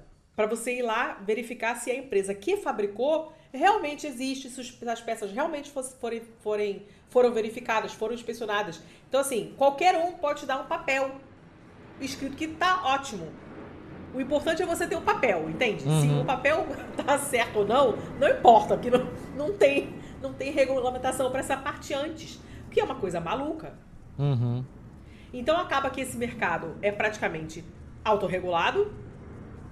Olha aí o novo fazendo merda de novo. O mercado sempre fazendo merda, né? Com milhares de peças que passam de uma parte da outra pro, pro mundo, do mundo, né? De lá para cá, com esses, através desses brokers, desses, desses corretores, digamos assim, mas que não, você não tem, simplesmente você não tem a, a, a parte inicial, que é a certeza de que esses documentos que foram fornecidos junto com as peças são realmente confiáveis. É um negócio muito, muito louco. Ele conta a história de um de um sul, um sul é, de um sul-americano, não diz de onde, que é, tem uma empresa que comercializa essas peças e tal, na Itália e na Espanha. É, ah, ele nasceu na Venezuela, mora no Reino Unido, aí ele faz música, e aí ele não sei o quê, e aí não, não se sabe como ele foi parar nisso. Ele trabalhou no setor imobiliário, é, no setor de imóveis, né? depois foi para uma outra empresa que vende coisas pela internet, é, e as duas empresas têm o mesmo endereço. É uma história extremamente confusa para mostrar o tipo de gente que trabalha nesse setor. Né? É um negócio muito doido. Aí você vai procurar a empresa, essa famosa empresa, essa, a Og Technics. Uhum. Já mudou de endereço um milhão de vezes. O primeiro endereço era uma casa geminada numa cidade lá perto do, do Canal da Mancha. Aí em 2017 foi para Londres. Depois foi para o centro de Londres, perto da estação Victoria. Né? Um negócio muito esquisito. Esse cara, esse venezuelano, aparentemente é único, a única pessoa referente lá do, da empresa. Né? Uhum. Não tem nenhum Michael Smith, que é essa primeira pessoa citada no início do, ar, do, ar, do artigo. Que é um nome tem ultra genérico também. Né? Totalmente genérico, um Zé da Silva total. Né? O site oficial da empresa também sumiu. Caralho. Não tem mais. É um negócio completamente maluco. É, a gente não tem não tem nada para saber o que, de onde que vem essa empresa, o que, que é isso. Não se sabe. Ele dá depois o artigo vai falando da, do histórico econômico da empresa, né, no período que começou a, a, a perder dinheiro no começo e tal, não sei o quê. Parece que eh, eles começaram a, a vender entre 2019 e 2023 foi que eles começaram a vender essas, essas peças com documentos falsos. Uma dessas peças terminou onde? Em Lisboa, no centro de manutenção da TAP, na, na, na, primavera desse ano. É uma peça que serve para reduzir as vibrações dentro do motor. Os técnicos portugueses foram lá uh, olhar a documentação né, da peça e tal. O documento diz: não, essa peça é nova. Só que quando eles foram ver a peça, eles falaram: cara, tem sinais de desgaste né? Se uhum. é um uhum. produto que nunca foi utilizado, que é novo, não tem que ter sinal de desgaste de coisa nenhuma. Sim. E, e, e isso é muito importante porque a maior parte das, das, dos componentes de um motor tem uma duração que é determinada pelos ciclos de uso. Quando você sabe a idade, digamos assim, da peça, você sabe quando você precisa fazer uma, uma inspeção e quando você precisa tocar, trocar essa peça. Até porque, assim, né? Se você está no seu carro é, fura o pneu, você pode parar, trocar o pneu e depois você compra outro pneu. Na aviação, você não vai exatamente esperar alguma coisa estragar para comprar nova, né? Não, não. A manutenção preventiva é um, um pouquinho mais complicada. No dia 21 de junho, o Centro de Manutenção da TAP, aqui em Lisboa, comunicou oficialmente as suas suspeitas a uma empresa francesa que, junto com a General Electric, faz os motores dos aviões da TAP. Uhum. E aí foi aí que descobriram que não tinha nada de verdadeiro. Nem as assinaturas, nem as datas, o número de pedido, tudo errado. E engraçado que começou aqui, né? Foi aqui que, uhum. que, que descobriram o problema. Aí foi aquele barata voa internacional, todo mundo louco procurando essas peças fornecidas por essa empresa. Imagina, todo mundo a de cu trancado, né? De cu trancado, Nossa, porque o cara que levar a, a culpa... própria... Já pensou? Puta que pariu. A própria empresa que faz os motores é, viu que tinha comprado dessa AOG material com certificação errada. Aí em agosto, o negócio é, é, saiu, vazou, e aí os, os jornais começaram a, a, a noticiar, né? E, enfim, a, a, reportagem não conseguiu falar com a empresa, obviamente, porque e-mail, telefone, nada, ninguém respondeu, nem site a empresa tem mais, né? Um negócio doido. E. Ah, é uma coisa horrorosa. A reportagem é bem mais longa, mas assim, algumas empresas que usaram peças deles: a American Airlines, a Delta, a United, a Southwest, a Virgin Australia, a WestJet, Jet, a TAP. Uhum. Não tem nenhuma brasileira? que são. Ah, não tá aqui na lista, mas ele fala algumas das empresas são, não diz o nome de todas. Né? É, é, é uma coisa assim, é uma escala enorme. É uma quantidade de merda muito grande. Nossa, pra caralho. Muito grande. Eles dão exemplo depois de um, de um acidente de, de 89, é, no voo de Oslo para Hamburgo, que caiu na costa da Dinamarca, com 55 pessoas a bordo. E aí depois eles viram que tinham sido usados parafusos é, não. Fora não de especificação, né? Fora de especificação, que aí permitiram que a parte do, do, do rabo lá do avião, na né, parte uhum. posterior, vibrasse tanto que acabaram, várias superfícies quebraram durante o voo. É, eu lembro vagamente disso. Eu, eu acho que eles, a, a especificação que foi errada era que a, tava tudo de tamanho, de bitola, tudo certo, mas o material do parafuso não era o correto. Era tipo de um aço um pouco Ué, mais sei, mole, alguma coisa. Com a vibração ele degolou o parafuso. Ah, eles só, eles só falam que não eram, não eram adequados para funcionar no avião, né? Uhum. Tem um, um documento da, do National Transportation Safety Board dos Estados Unidos, né, que é a, a agência que indaga, investiga os acidentes nos transportes. Eles falam que peças não aprovadas são fatores causais em muitos acidentes, em muitas aterrissagens de emergência uhum. de aviões, um, inclusive de carga, inclusive jatos privados, não só de companhias aéreas, né? A, a, aquela agência dos aeroportos, especificamente a FAA, a FAA, né, uhum. falou que 173 acidentes ou inconvenientes graves na aviação civil entre maio de 73 e abril de 96 foram causados por peças não homologadas. Caralho. Entre 2011 e 2016, só nos Estados Unidos teve 135 casos de peças não aprovadas ou com documentos falsificados encontrados em aviões. É, cara, é muito bizarro isso. É muito, muito bizarro. Assim, eu tenho cada vez menos vontade de voar. Menos. Eu não suporto, mas só de pensar no cheiro do avião eu já quero vomitar. Odeio. Odeio cada vez mais. Detesto todo o perrengue. É um, é um, é um porre viajar de avião. E aí você. Imagino para quem tem fobia. Eu não tenho fobia, só acho muito chato. Mas eu conheço mais de uma pessoa que tem fobia de avião. E, gente, aí a pessoa lê um negócio desse, ela nunca mais bota o pé em avião nenhum. Não atravessa mais nem a, nem a poça de avião. Imagina um oceano. É, tenso. É um negócio louco. Se você for ver a, a, escala, é um negócio muito maluco. E o fim do artigo é sobre é, a, a, uma, uma ideia inicial de que, de repente, vale a pena começar a investigar de novo alguns incidentes é, aéreos que aconteceram nos últimos anos. Uhum. Porque vai que tinha alguma peça fornecida pela OGA que não foi investigada na época, que não, não se estava sabendo desse escândalo. Sim. Eu quero ver é achar o venezuelano agora, porque eu não sei onde esse cara tá, não responde ao telefone, a empresa não tem mais site, não tem merda nenhuma. E é isso aí. Ó que beleza. Que maravilha, que maravilha. Bom, né? Muito bom, muito bom mesmo.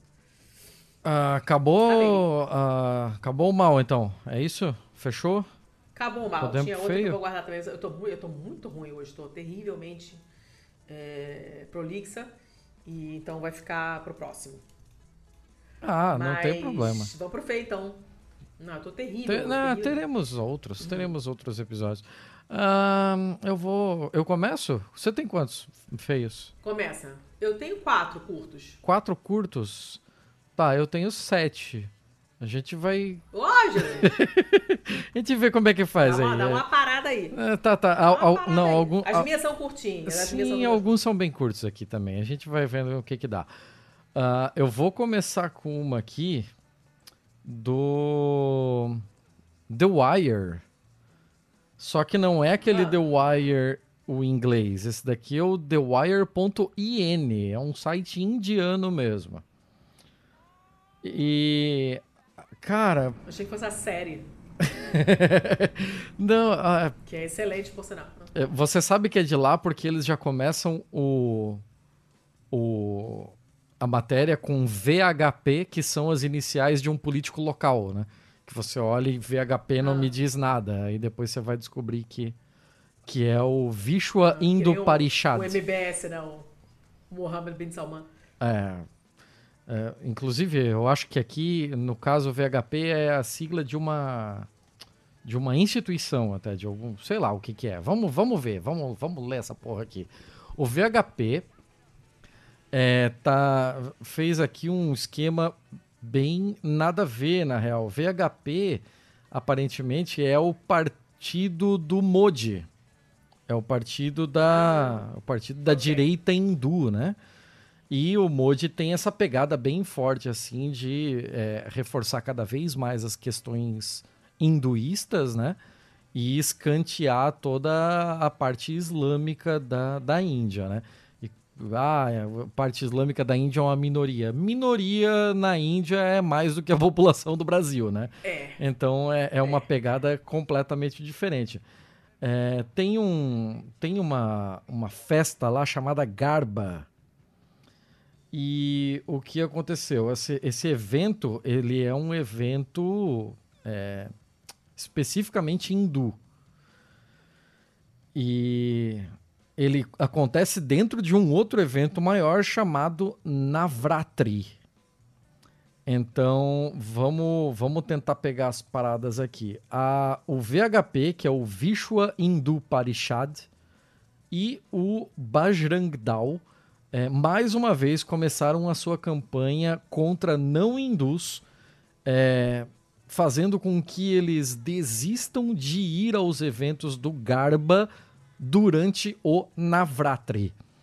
É, em é, adicional a isso, né? Uh, além disso, os grupos de direita hinduísta também querem trazer de volta outra de suas recentes in invenções né, da, do, do período do Nava no, Navratri. Não era exatamente uma coisa que acontecia o tempo todo, ou não, não é tradicional, mas é meio que uma nova tradição se fingindo de uma tradição muito antiga, justamente para espantar não hindus do Navratri, que é, é hum. sprinkling, né? esguichar urina de ah. vaca nos participantes da festa. Então, cara, é, é, vaca, animal sagrado, papapá, papapá, papapá. Então eles esguicham é, urina de vaca como uma forma de, é, tipo água benta, assim, sabe? Ah, esguichar para abençoar ah, tá. os hindus durante essa festividade. E aí, isso não é tradicional, mas foi é, resgatado se passando por uma nova tradição, e a ideia é só afastar os não hindus da festa. A ideia é, de alguma forma, talvez não exatamente sutil, expulsar os não hindus da festa. É tornar as coisas praticamente exclusivas de hindus, né? Parabéns para para Índia e para essa porra desse Modi filho da puta, né? Ah, é foda, é foda. Esse, esse, cara, esse cara é um bosta, né? Pra caralho, pra caralho. É, é difícil, é difícil. Tem uma cacetada de outras coisas aqui, mas assim, como a gente tá falando de um jornal local, tem muita coisa aqui que são termos locais, são coisas locais. Se eu tiver que explicar o texto mesmo aqui, porra, traduzindo ao mesmo tempo que leio e ainda ter que falar essas paradas aqui, a gente vai levar um tempo passo nessa matéria.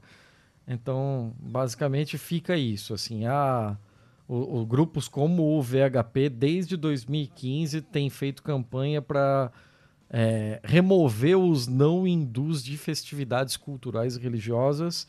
É, no ano passado, em Gujarat, rolou uma altercação entre um evento de Garba que estava planejado bem próximo de um mosteiro os, muçulmanos, os homens muçulmanos que estavam no mosteiro foram é, espancados é, publicamente, assim, né? Foi, um, foi um linchamento mesmo. E, e inclusive depois eles foram espancados pelos policiais. Porra! É isso aí. É, então o bagulho é o bagulho é foda.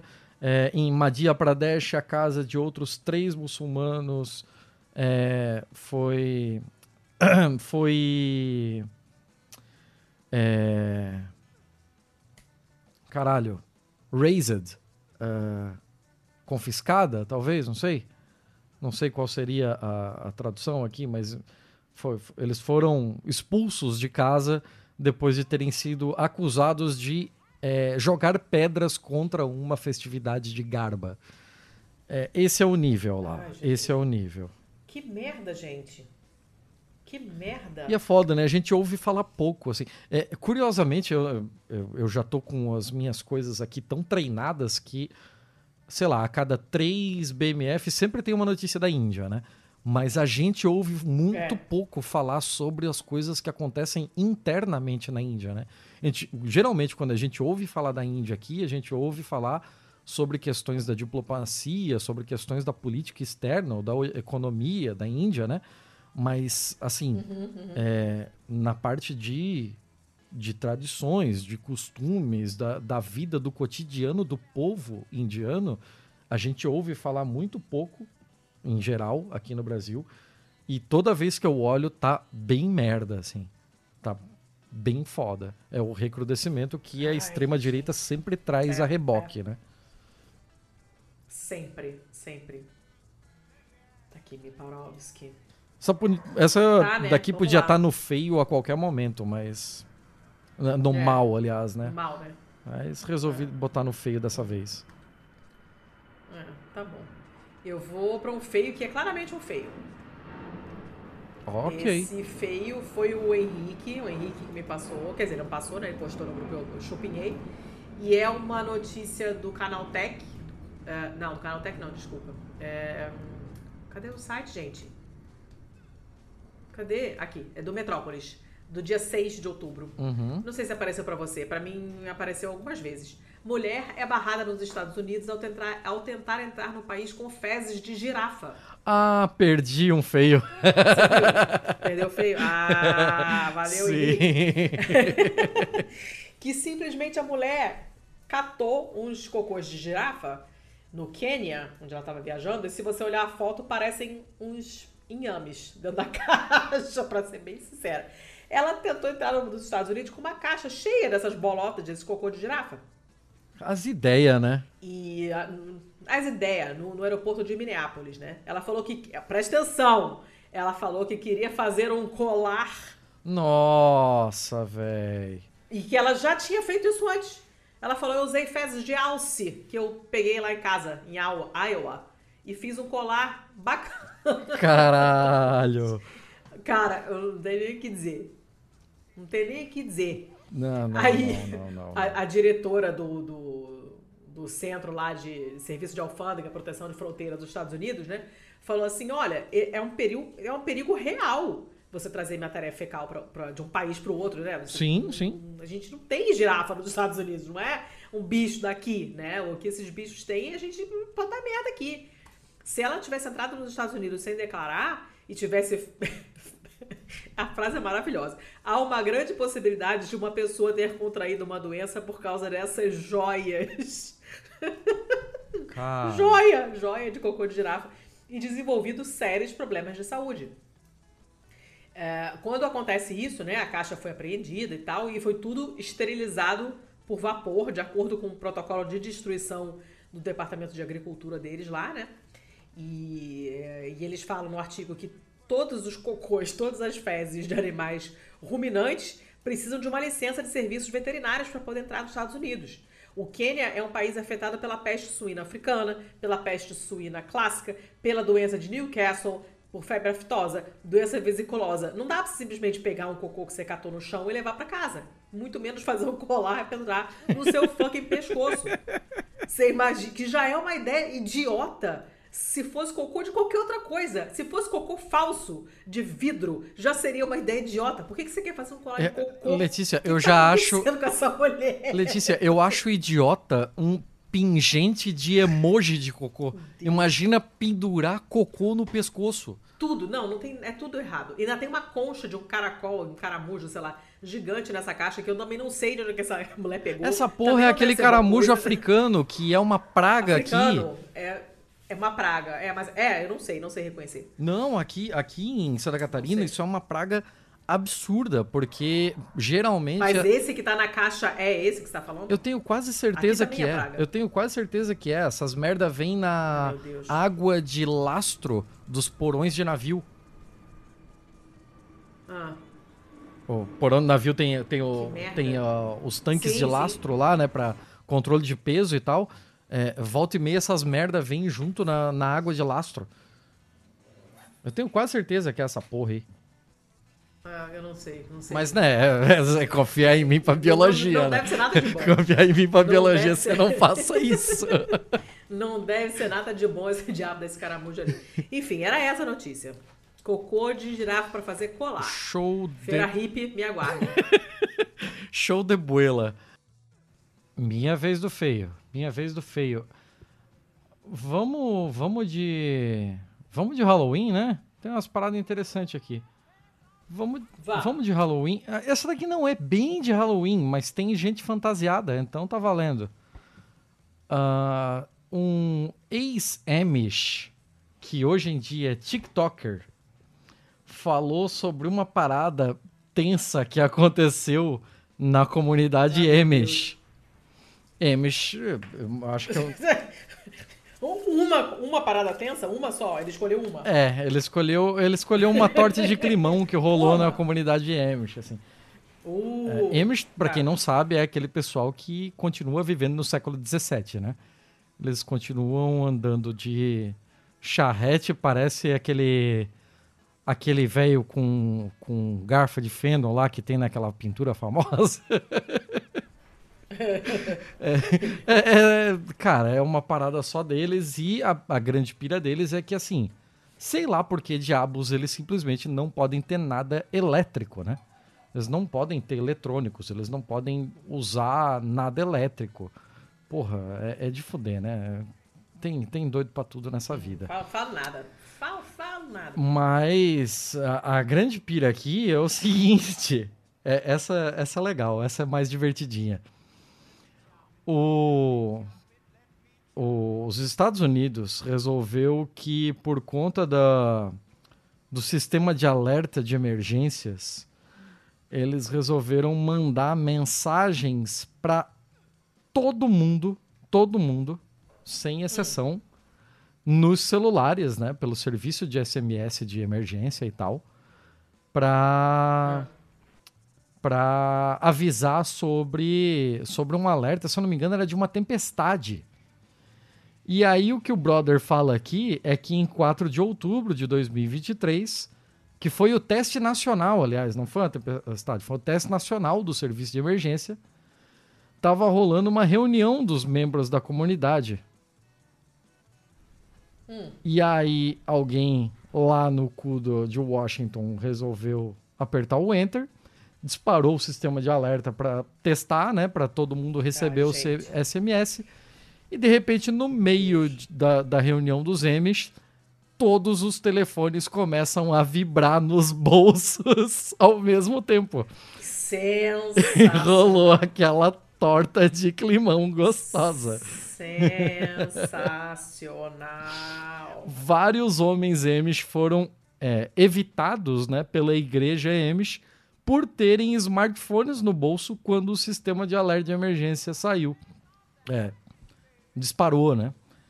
É, o Eli aqui, que é o cara que está explicando, o Eli, é, ele explicou que no dia do teste, é, três deles responderam Eli afirmando que eles teriam que ficar por fo é, fora da, da comunidade Amish por um tempo é, devido a ter sido pego com o dispositivo no bolso. Um cara disse, abro aspas aqui, né, pro, pro Eli, Eli Yoder.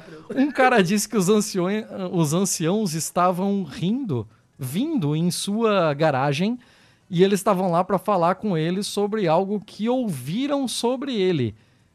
é, que ele pode ter que ser evitado. Enquanto isso estava ah, acontecendo, o alerta saiu. Olha o ostracismo. Então, eles já estavam pensando em colocar o cara no ostracismo. E aí, enquanto isso estava acontecendo, o alerta foi disparado. E o cara que estava pronto. no bolso de todos. Exato! Exatamente isso. Que maravilha. Agora. Que coisa maravilhosa. Agora ele está sendo evitado por ambos. O que quer que eles estivessem. É... Como é que é? Como é que eu vou traduzir isso aqui? Ô filha da puta, por que que trocou de. Ah, trocou de matéria. Eu tava lendo, caralho. Ô bicho, que isso, meu irmão? Aqui, voltou. Voltou. E. Eu não sei traduzir shunned. S-H-U-N-N-E-D. É, é, é, é, ostracizado mesmo. É, é, né? Eu tô usando aí afastado e tal, evitado, mas é, é por é. aí, né? Não tem uma tradução específica. É, é não, é, evitado mesmo, tipo, evita esse cara. É, ser evitado né, publicamente, todo mundo te, te largar pro lado e não falar mais contigo. E, é, e aí ele está falando aqui, né, que esse getting shunned, né, ser evitado, pode variar para cada secto é, Amish, ah, mas como, como diz aqui o, o, cara, esse, esse getting shunned envolve uma separação dolorosa de uma pessoa da comunidade. O que eu acho engraçado, porque assim, o Amish eles também tem uma parada que eu nunca entendi, que eu não sei se é aos 18 anos, acho que é aos 18 anos, né? Que quando o moleque faz 18 anos numa comunidade Amish, ele ganha ali uma. Manda ele pro mundo? É, manda ele pro mundo assim, ele ganha aquela carta de alforria de meu irmão. Você tem, sei lá, seis meses, um ano, três anos, não sei quanto tempo é, mas que você pode, cara, vai, vai, vai pro mundo. Vai, vai, vai usar vai telefone, aloprar. enche a cara é, pega, vai, vai na zona, faz o que tiver que fazer, volta para cá só quando o seu pau tiver virado uma couve-flor disforme e sei lá, não sei. É, então eu não entendo. Eles dão essa cara de alforria e só que daí depois que o cara volta, ele tem que voltar a largar todas aquelas paradas de novo. É beira, beira o cruel, né? Você dá um gostinho pro cara e depois tira tudo de novo dele? Olha, eu, eu prefiro não entrar no assunto religião, porque eu vou ofender muita gente, então eu prefiro ficar quietinho. Ok, ok. O advogado já mandou a mensagenzinha, é, então, né? Do não se atreva. É, é, então não vou falar nada. Quem me, quem me conhece sabe. Literalmente, quem me conhece sabe literalmente a minha opinião sobre religiões em geral. Mas eu amei. Gente, isso é muito bom. É muito bom. É muito bom. Imagina a cena. A torta de climão, né? A cena. Aquele vrr, vrr, vrr, e todo mundo olhando pro outro. que coisa Muito bom, muito bom. Adorei. Uh... Muito bom. Eu tenho uma bizarrice aqui. Acabou? Não, não, acabei, acabei. É isso. Eu só queria passar ah, que esse, tá. essa notícia é de um site que é novo aqui. Então eu quero deixar a, o ah, registro, né? Porque qual? o nome do site é Dexerto. Escreve deserto. É? Deserto, só que com um X no lugar do S, assim. Eu nunca ouvi falar nessa porra na vida. Nunca ouvi falar, nunca ouvi falar. Mas, assim, pelo que, pelo que diz aqui, é um grupo de, de mídia e entretenimento. Então, é, é um, sei lá... Ah, me entreteu horror essa notícia, adorei. Não, essa, é, é, ele, é uma, ele é um BuzzFeed da Shopee, aparentemente. Tá com escritório em Londres. Tá valendo. Tá valendo. Ainda é Shopee com sotaque. Tá. É, eu vou para uma, pra uma, um feio aqui, que quem me mandou o link foi a Mari. Beijo pra Mari. E é uma notícia do G1, mas é boa, de, é boa demais. Após ordem de juiz, oficial de justiça vai a cemitério tentar intimar um morto em assalto. Ok, perdi mais um feio. Duas ou três E esse feio aí entra. Cara, então, esse feio entra em Halloween, porque tem um cemitério. É, é, é. Meio Forçation of Bar, mas tudo bem. É, praticamente, né? Você tem é, rolou um processo que mandou e mandava intimar essa pessoa que morreu, que foi vítima de latrocínio. No documento feito pelo oficial de justiça, ele diz que foi ao endereço e recebeu, uh, ele uh, recebeu a informação de que a pessoa a ser intimada reside no cemitério. Né? a, a situação é a seguinte: o juiz deu a seguinte ordem em uma sentença de condenação de um crime de latrocínio, que, para quem não se lembra, é roubo seguido de morte. Intime-se a vítima caso houver. O oficial de justiça tem que cumprir essa ordem, vai até o local onde o intimado mora atualmente, que é o cemitério, chama pelo nome e, obviamente, confirma o que parece óbvio: a vítima estava morta. Né? E parece uma piada, mas foi o que aconteceu no judiciário do Tocantins. É, o caso envolveu um juiz chamado Baldur Rocha Giovannini. Baldur é o nome de anão do Senhor dos Anéis. Sim, eu ia é, falar isso. O... Exato. E o oficial de justiça Cássio Antônio. Cássio com C. Estamos muito bem. Os documentos foram encontrados pelo jornalista do Jornal do Tocantins, Lailton Costa. Tocantins vai tomar no seu cu. Baldur. Cássio com C e Lailton. Tocantins, melhore. Tá muito ruim isso aí. Beijo pra Carol Ruela. Beijo pra Carol Ruela, que é do Tocantins. Mas ela é Carol, não é Cássia com C, não é Baldur e não é Lailton. Então ela tá maravilhosa. O, o, o, o, latrocínio aconteceu no ano passado, em abril, numa cidade chamada Dueré, também já não também aí não, no sul do Tocantins, né? É, a vítima tem um nome de gente normal, Francisco de Assis Souza, estava em casa, dois homens invadiram a casa dele com uma faca, mataram ele para roubar um celular, uma televisão, uma moto e 900 anjos. Ou seja, uma coisa horrorosa, né? Passou um ano, uh, cinco meses do, do, do, do, crime, um dos réus foi condenado e na sentença está a ordem para a intimação da vítima.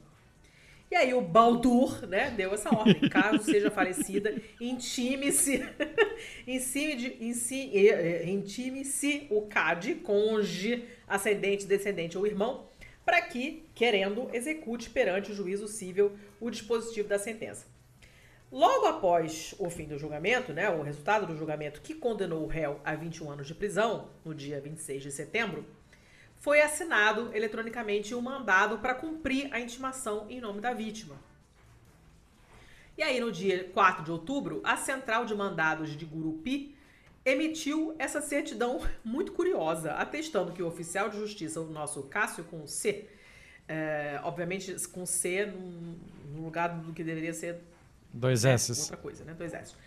Dois S. Foi ao endereço da vítima em Dueré, chegando lá, uh, conforme documento, ele recebeu a informação de que a vítima reside no cemitério local. Ele foi ao cemitério, chamou o nome, chamou o cara pelo apelido, deve ter sido Chico, sei lá. Não, soviético. O apelido, o apelido gente, dele é soviético, isso é ótimo. Soviético, é maravilhoso. e aí, ele, obviamente, confirmou o esperado, né? Que o, o intimando encontra-se mesmo morto e por esse fato deixou de proceder à intimação. O nome do cara soviético é bom demais, bom demais. O Tribunal de Justiça depois informou que, de acordo com o juiz, não foi expedido nenhum mandado de intimação para pessoa morta e que a atitude do oficial de justiça deverá ser apurada por órgão competente. O Cássio, você, não, não tinha nada que ter no cemitério chamar o morto. Não faz o menor sentido isso. Ele respondeu, é, o Cássio, né? Foi, foi procurado pela reportagem. É, o juiz mandou ele. Ele respondeu apenas que falará em momento oportuno, né? O juiz mandou ele foi, ué. E... É, é. Depois, no mesmo dia que o Tribunal de Justiça enviou a nota à imprensa, né? O Baldur fez um outro documento é... determinando determinando que a corregedoria e a diretoria local do fórum sejam oficiadas para investigar a conduta do Cássio com C. Né? Um dos pontos desse documento diz que a certidão gerou desconforto e diz, disse também qual seria a conduta correta do oficial de justiça. Né? É, considerando que não tem é, nenhuma decisão para o oficial de justiça intimar ninguém morto no cemitério e que isto não é de praxe no judiciário. Espero que não seja de praxe chamar morto no cemitério, né? Considerando a ampla divulgação dessa certidão que trouxe, claro, desconforto para este juízo, né? E considerando que a conduta correta seria de ir ao cartório, no máximo ir ao, ao cartório, ter pegado uma segunda via da certidão de óbito uh, e intimar o CAD, cônjuge, ascendente, descendente ou irmão, né, conforme determinado, é, o, o, cara basicamente caso com você fez tudo errado. E é isso. Acabou a notícia. Mas é muito bom, gente. E o apelido do cara ser soviético só melhora mais ainda. Sim. É, ainda bem que foi você que trouxe a notícia, Amém. porque a sua matéria estava mais completa do que a minha. Ah, Mas é muito bom. Jornal? Era do Migalhas. Ah, bom, né? Bom. Eu amei. Gente, soviética, bom demais. Acabei. Vai. Show de bola. Agora vamos entrar no Halloween para valer, né? Vamos lá. Opa. Essa daqui é uma notícia da CBS News, da seção de hum. Pittsburgh. É, na verdade, ela é concedida pela KDKA News, KDKA News. Uh, e você né? sabe, né? Quando vem com K, quando vem com K, é o bagulho é esquisito. Né? É, Sim, é rádio.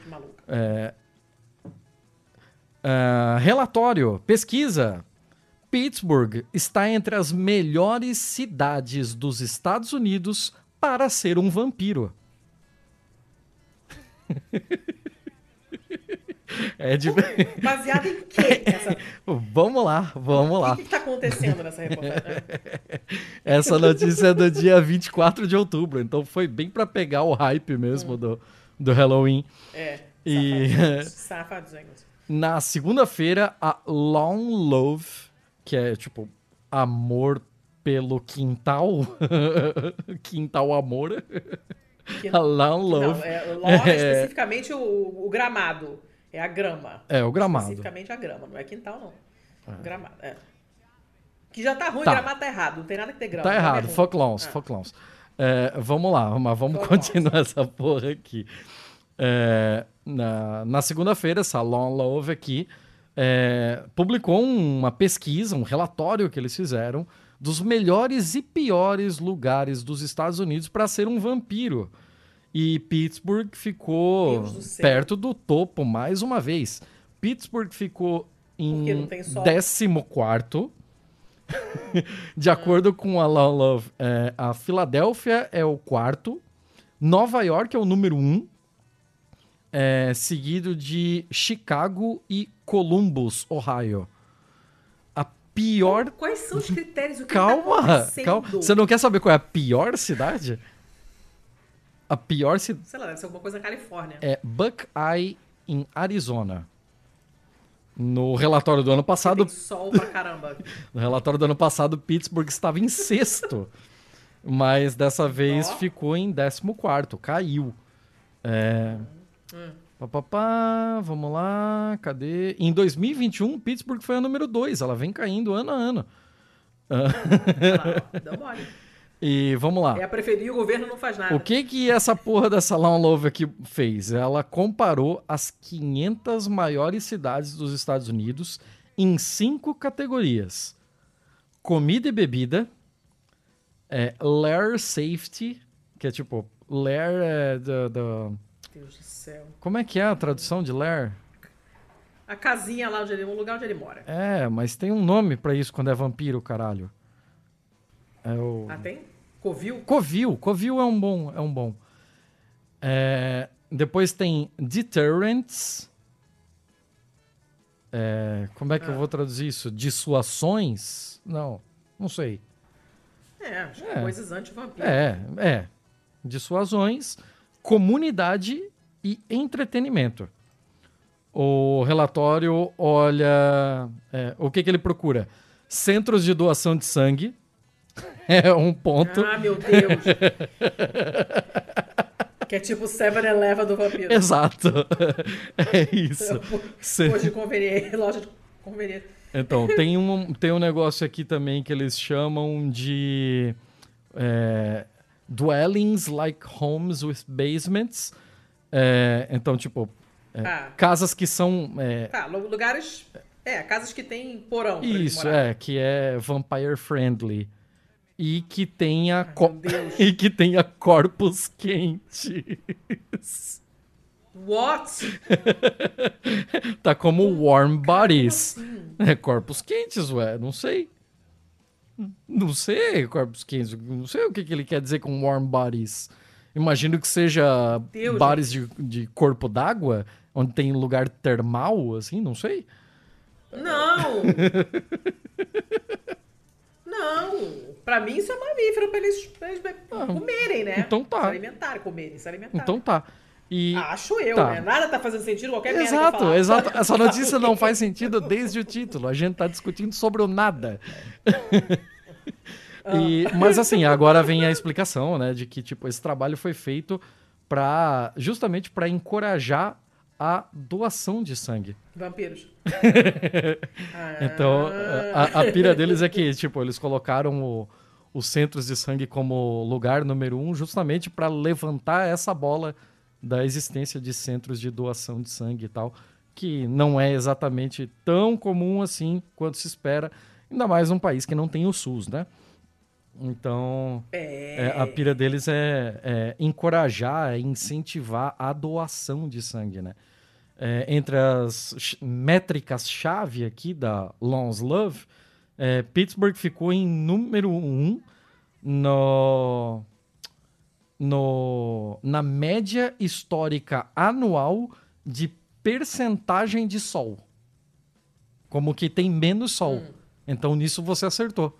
Bosta, hein? Ela é a, a cidade ah, mesmo. Ela, ela tem, tá tem dias muito nublados, né? E hum. outro, outro relatório aqui com um tema de Halloween é, diz que Pittsburgh está entre as melhores cidades dos Estados Unidos para ser um fantasma também. Meu Deus, gente, mas que obsessão. a Pittsburgh ficou em quinto nessa, é, sendo que a primeiro lugar ficou para Springfield, Massachusetts.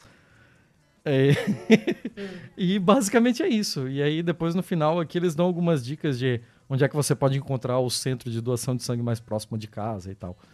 Era só uma brincadeirinha e tal, né? Mas é legal, legal. É, eu gostei. Não é que nada faz sentido, é. mas é, é um, um, bom. Um propósito nobre. Sim, sim. Warm Bodies. E, porra, esse título é um senhor caça-clique, né? você olha isso, porra. porra, você tem que ler o negócio. É. Warm Bodies. tá. Já sei qual é a música que eu vou colocar no final. É... Hum, lá vem. Doem sangue, tá, tá gente? Do, doem sangue. Tá? Já falei isso aqui mais de uma vez e continuarei falando. Doem sangue.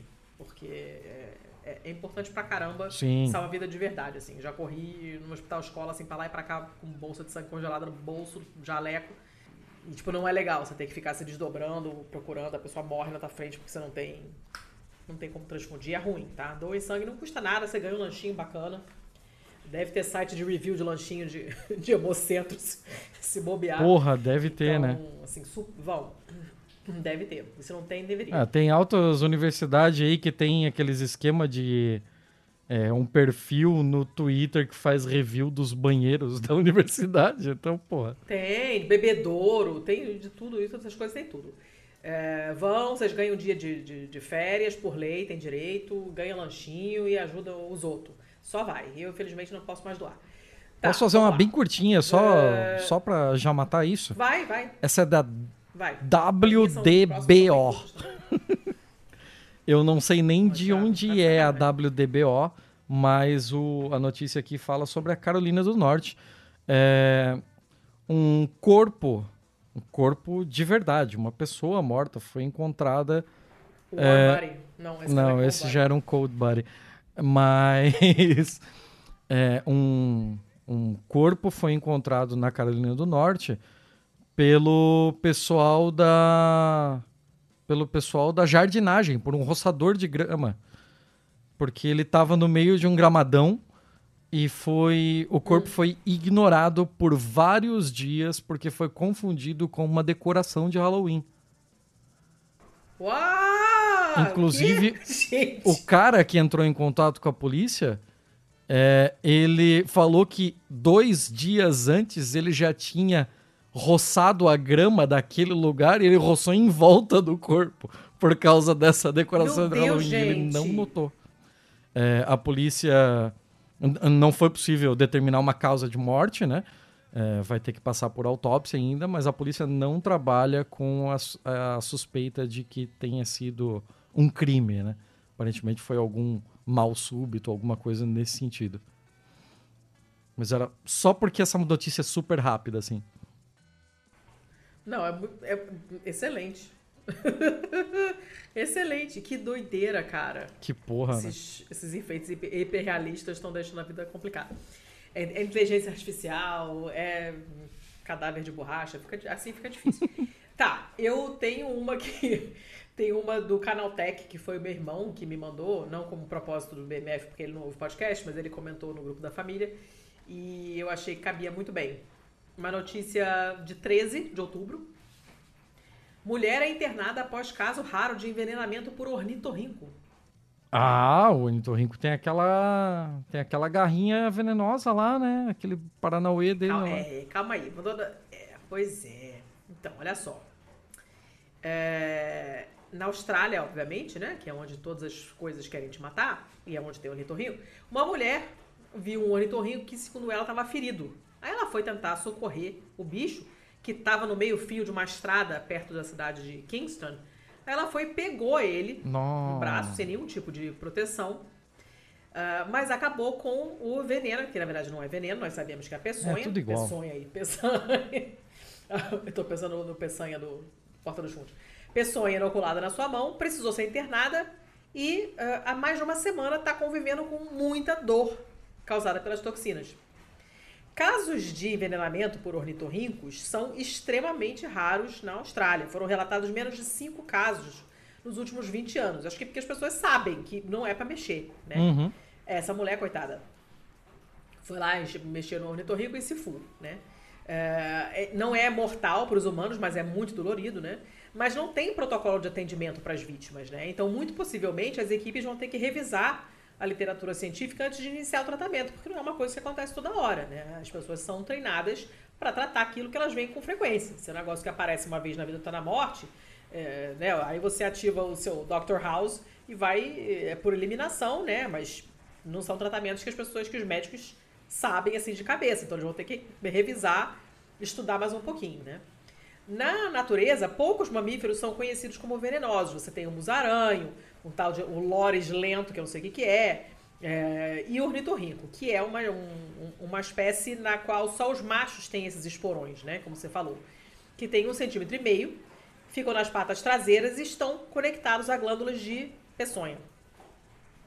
Na maioria das vezes, eles só usam para a época do acasalamento, quando eles competem pelas fêmeas, uhum. né? Brigam com o outro, dão lá uma, uma uma esporada uns nos outros, né? Esse veneno não é fatal para os humanos, mas dependendo do grau perguntar de bem isso.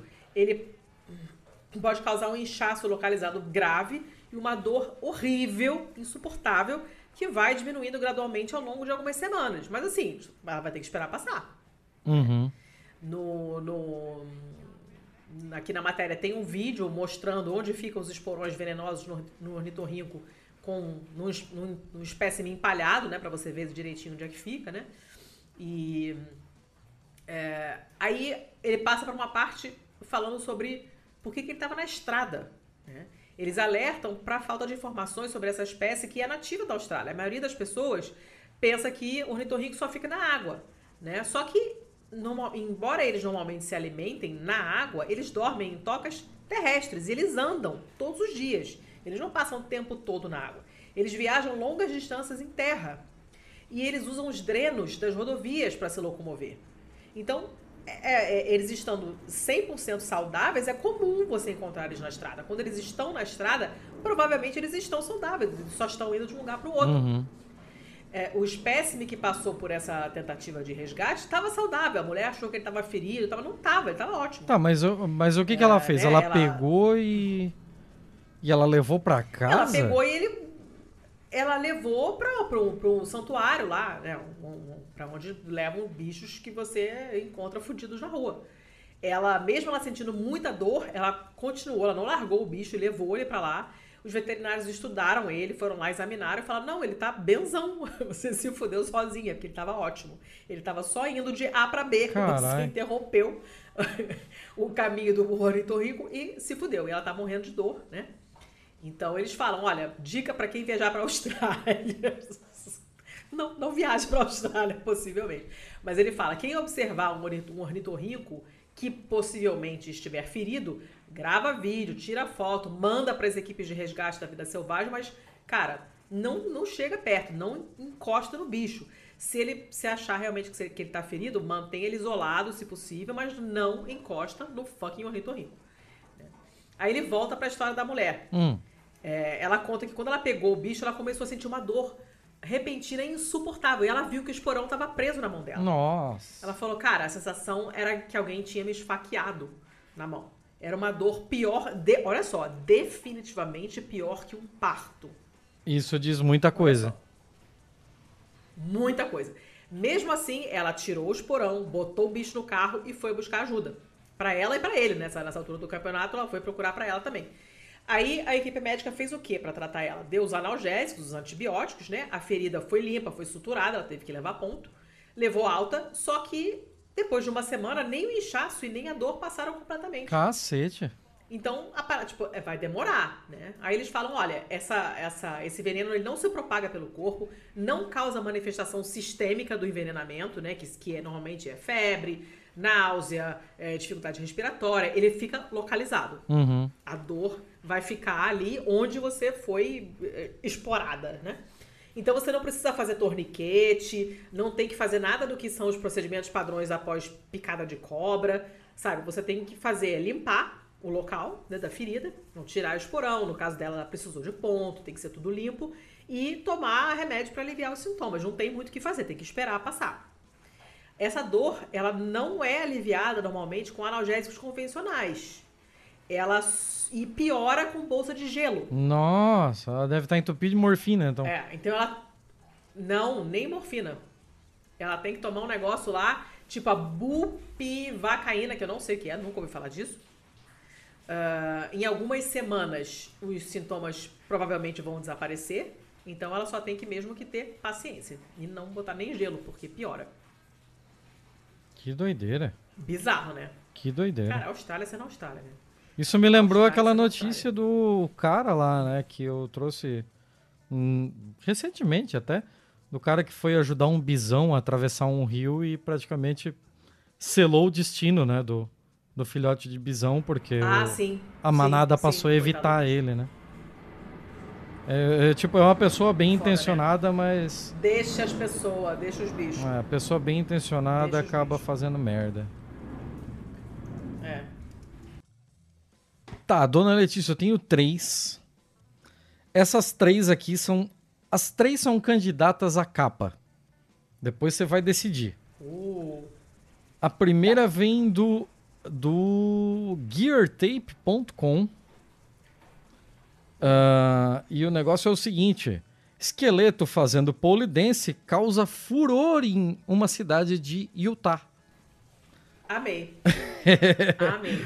o... Essa é uma excelente decoração de Halloween. Então, a pira do, do negócio aqui é que o Christopher Fujishin, que é o, o morador aqui, né? Resolveu fazer uma decoração de Halloween um pouquinho diferente. Pegou esse esqueleto de plástico que ele tinha lá e resolveu botar ele com botar ele colado fazendo pole dance de cabeça para baixo na numa placa de pare da vizinhança dele. E isso deixou o pessoal fudido das ideias, né? Eu te mandei, não, eu tô te mandando agora a imagem para você ver.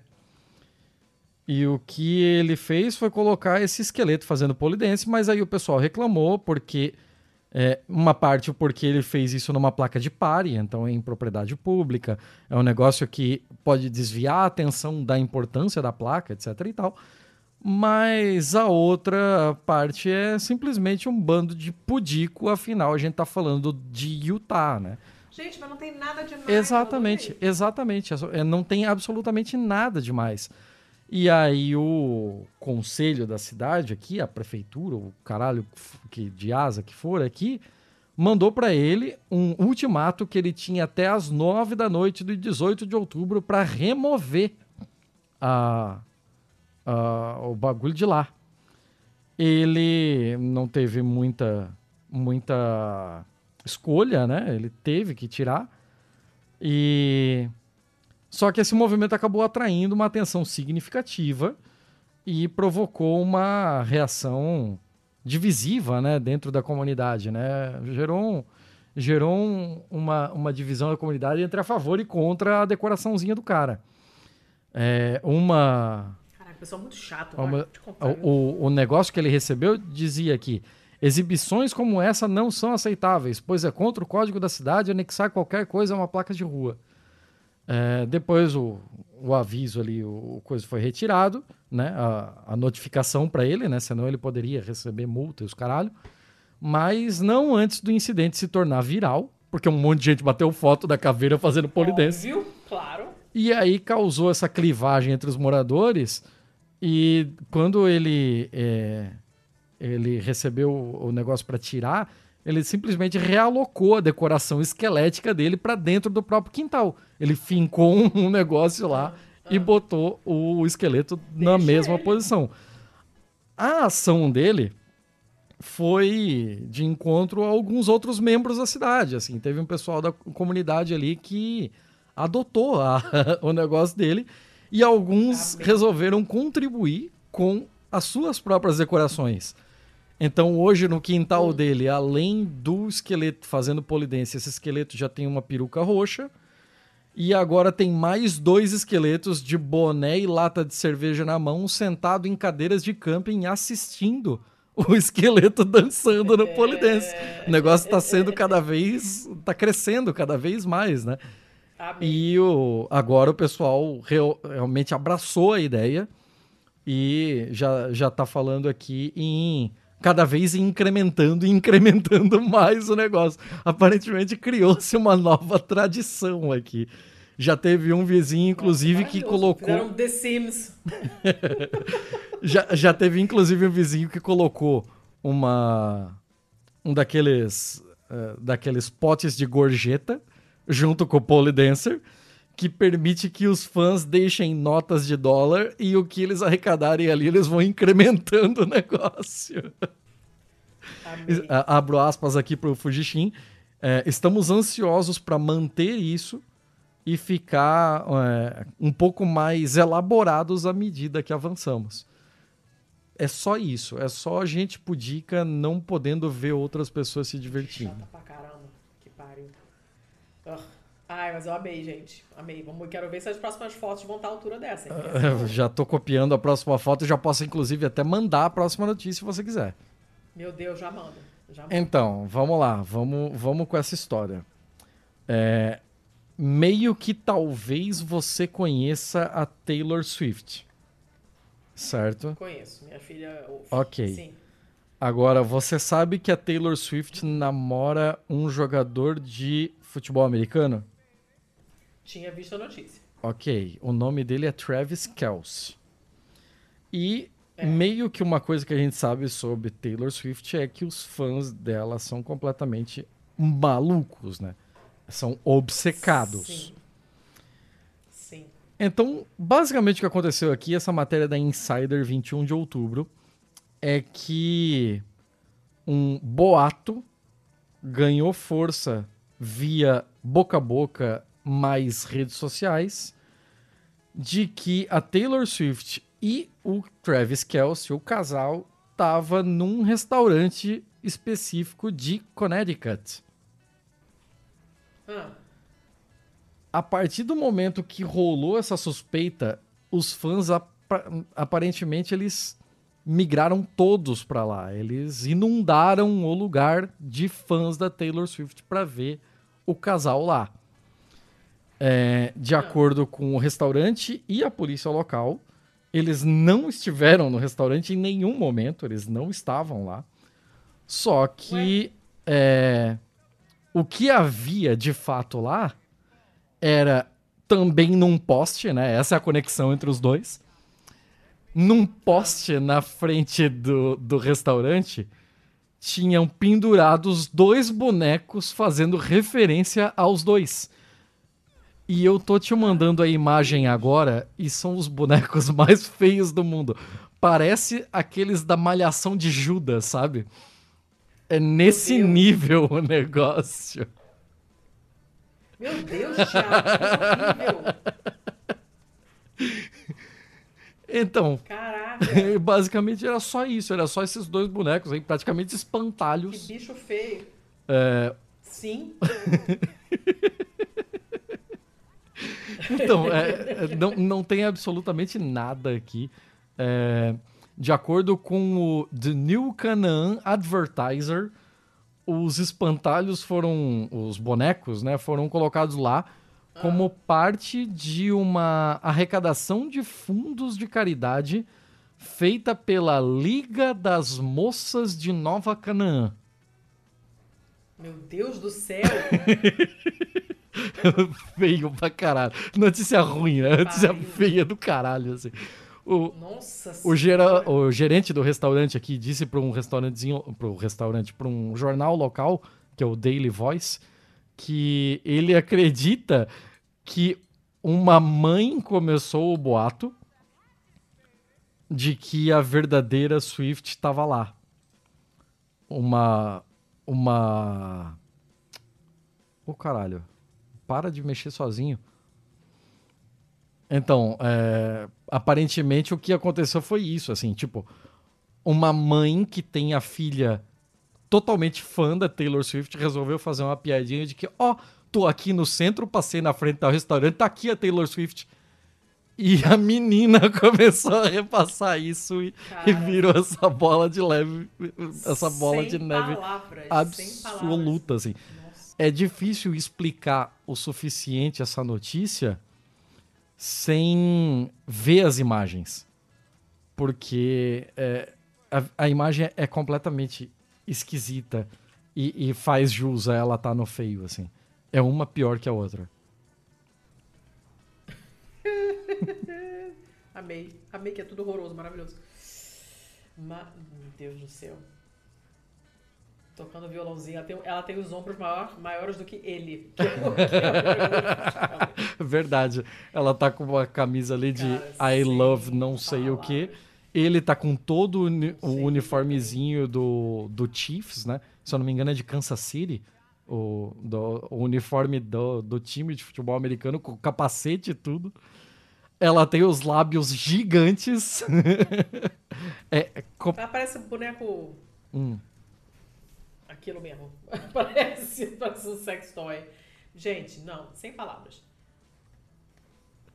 Sem palavras. Posso ir pra minha última? Pode ir pra sua última, fica à vontade. Fica à vontade pra ir pra sua última. Tá. A minha última é do Globo Rural, do dia 24. Já agora. começou bem. bem Você falou que é do Globo Rural, já tô rindo. Já.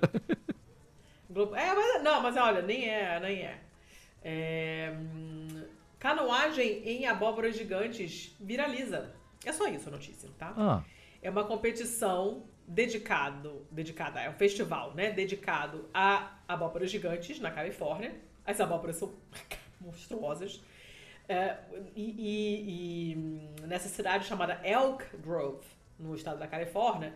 Cali... Ih, ó, nessa cidade chamada Elk Grove, no estado da Califórnia, tem um festival anual de abóbora gigante, especificamente abóbora gigante, não é qualquer abóbora, Meu abóbora Deus. gigante.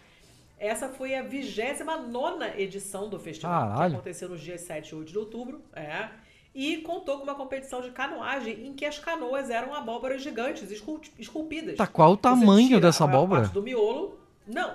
Você tira o miolo e cabe uma pessoa adulta dentro. Tá de sacanagem. Que isso? Tô falando sério. Além da competição de canoagem, também tem a tradicional disputa pela abóbora mais pesada, né? Quem levou o prêmio esse ano foi um cara do Oregon que ganhou o prêmio de 7 mil dólares por uma abóbora. A abóbora, como está escrito, o estagiário errou a digitação aqui. A abóbora pesa pouco mais de 880 quilos. Tá de sacanagem. E esse não é o recorde pessoal desse homem, porque meses atrás ele ganhou uma competição parecida em Seattle, que também está escrito errado. Seattle é com dois T's e não com dois L's, com uma abóbora de quase 920 quilos. Me explica uma coisa. É, por que, que ele teve ah. que usar outra abóbora? É, não tem esses concursos assim tem um período? Não, só pode abóboras colhidas a partir de tal data? Será sei, que. O bicho deve, o negócio deve ter apodrecido, sei lá. Foi meses atrás a abóbora. Ah, meses, ok. Tudo bem que a abóbora dura, mas eu não sei se dura isso tudo. O legal é que ele fala, no final, é, é, entrevistaram ele, né, o homem da, da mega abóbora, e ele falou assim: Poxa, eu adoro fazer isso, é divertido, é desafiador. Você conhece muitas pessoas incríveis, tenho amigos no mundo todo por causa do cultivo de abóbora. Quem diria? Quem diria, né, que é, criar, criar não, né? Cultivar abóbora podia ser tão emocionante, olha só. Mas, é, cara, é surreal. Você olha o vídeo e fala, não é possível que um homem desse tamanho caiba dentro de uma fucking abóbora. Coube. Ele coube. Ele coube. Coube, entrou na abóbora e saiu remando. Porque a abóbora usada como canoa. Que é loucura. Surreal. Várias pessoas, várias pessoas. É muito maneiro. Tem torcida, pessoa fazendo a ola. Olha, maravilhoso. Abóbora caiaque, nova modalidade. Então tá, né? Eu nem gosto de abóbora, gente, mas é sensacional. Eu acho ela tão bonitinha, mas eu não, não, não, sou chegada no sabor da abóbora. A abóbora é mais uma coisa que eu gostava quando eu era criança e hoje em dia eu não gosto mais. Assim, a, a abóbora sozinha ela não brilha, assim. Mas, porra, é, mas ela funciona bem Cara, tanto com gostava, doce quanto com salgado. Nossa, doce de abóbora com coco é a melhor coisa do mundo. Não, não. Sai pra lá, que melhor coisa do mundo. Nossa. Tá Camarão na moranga. Mas moranga é abóbora, né? universo Sim. Você vai perguntar pra qualquer pessoa qual é a melhor coisa do mundo, a pessoa vai falar doce de abóbora com coco. Nossa. Tome tento. Tem até na música lá da Marisa Monte. Quero nem saber. Você tem mais notícia ainda? Tem uma, a última. Então vai. Também. Vai, vai lá que tá, tá muito longo esse episódio. Também é uma forte candidata à capa, hein? Vamos lá. Ai, meu Deus. Oba. Vamos lá. Vizinho liga para os bombeiros para reportar incêndio na casa ao lado. É, no fim das contas, era só a decoração de Halloween. Essa eu vi. Mas assim. Oh, é muito maneira, cara. Mas assim, é, dá medo. Dá medo. Porque dá tá medo, tudo muito laranja e muito vermelho, muito incandescente, assim. E mexendo, é, é. Esse daí. Eu tive que olhar duas vezes. Eu falei, nossa, não tá não? cara, esse cara. Ah, muito bom. Tá de parabéns, assim. É, eu vou ter que falar a notícia de qualquer jeito, mesmo que você já tenha visto, porque, né, estamos falando para outras pessoas. É, o calendário claro. virou para outubro, que significa que entraram oficialmente na temporada de Halloween, né? Na, é, eu não entendi isso aqui. Porque ele tá como. Ah, tá, tá. É, ele colocou aqui como Spooky Season, né? Mas é, Spooky é assustadorzinho, né? É, a temporada. Não, a temporada do, da, do, das coisas. Eu não sei traduzir Spooky direito, sei lá. Assustador. Assustador. Ah, assustador é scared, sei lá, sei lá. Foda-se. Vamos lá. É... Spooky é aquele sustinho bobinho. Eu não sei. É... Eu não sei onde é que eu tava mais lendo. Eu me perdi grandissimamente aqui. Caralho. A notícia tá escrita. Você começou. Não, a notícia tá escrita com aquele jeito de BuzzFeed, de primeira pessoa, não sei o quê. É, eu não gosto de ler notícia ah, assim.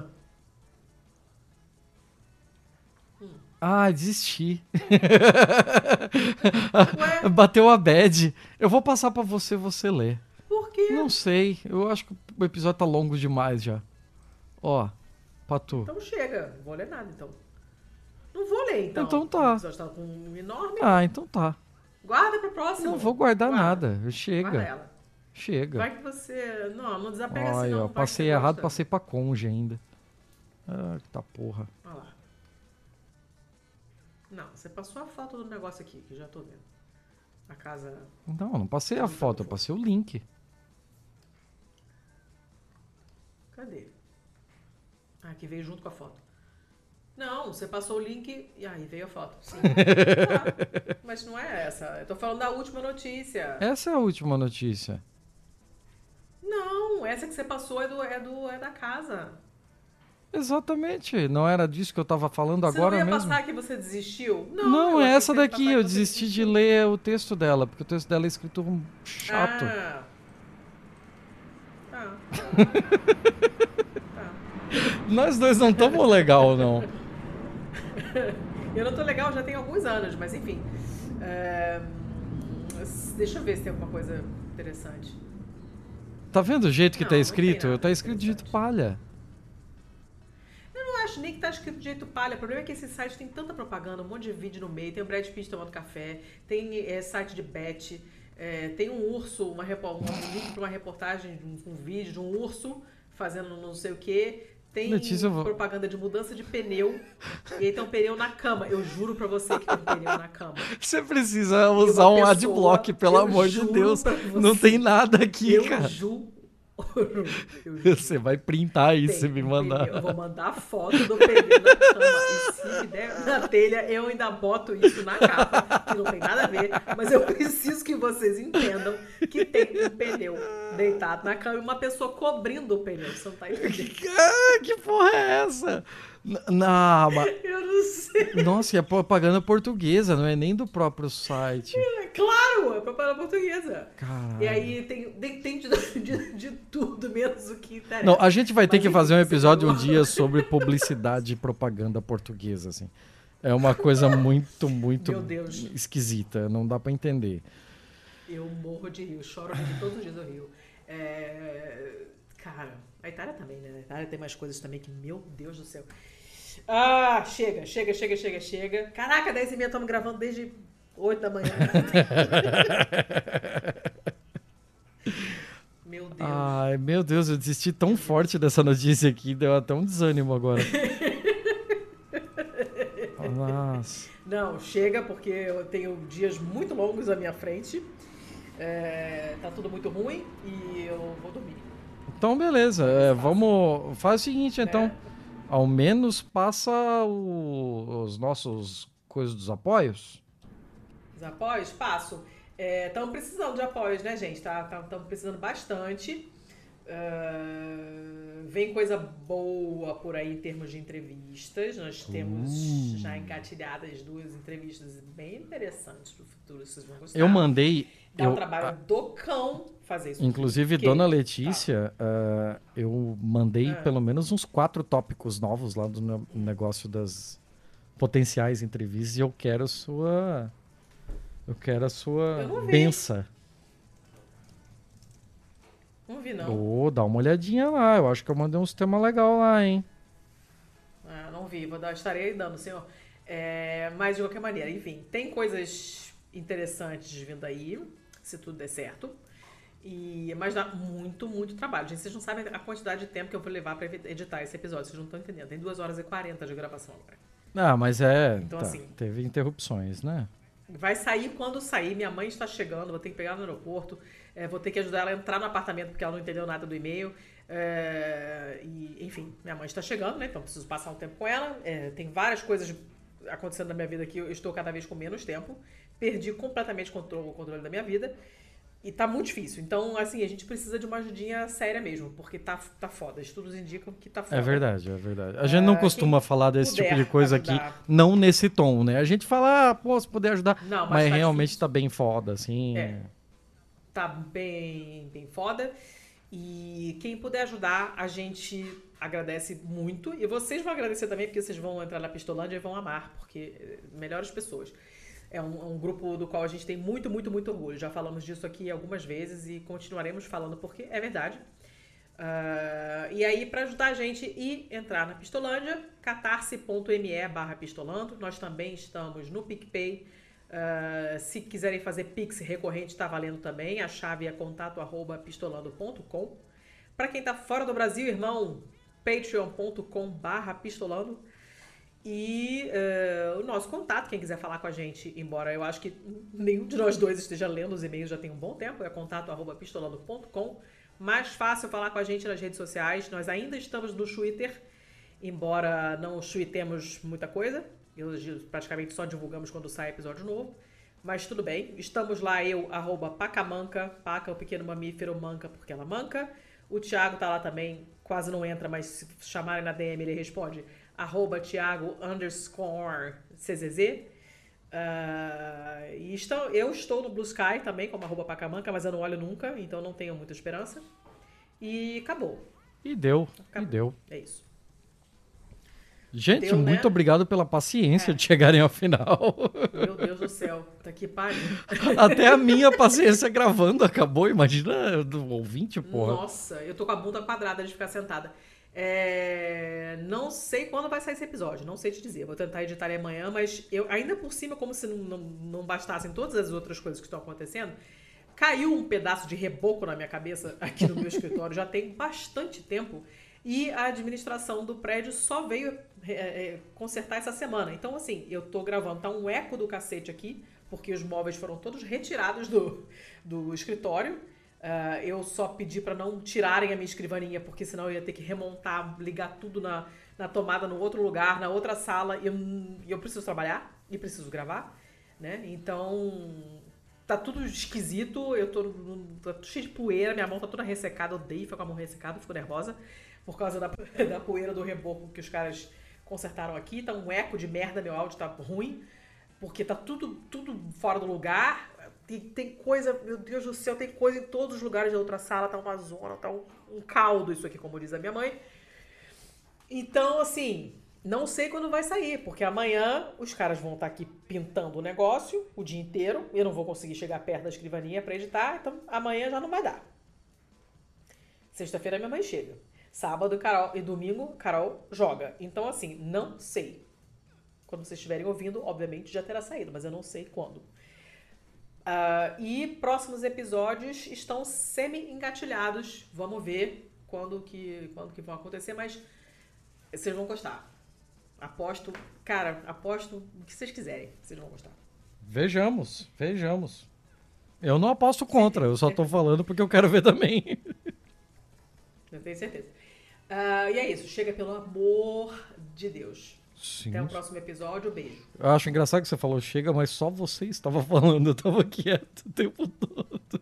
Não, eu tô falando comigo mesma, porque eu estou verborrágica. Esse episódio inteiro foi de uma logorreia impressionante e não sei o que aconteceu. Você está inventando palavra mas, de novo, chega, né? Chega, chega.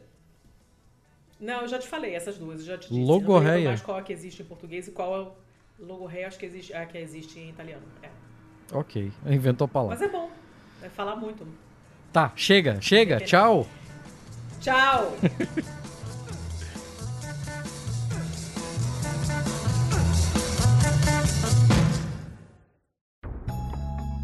Este podcast foi editado por estopimpodcasts.com.br.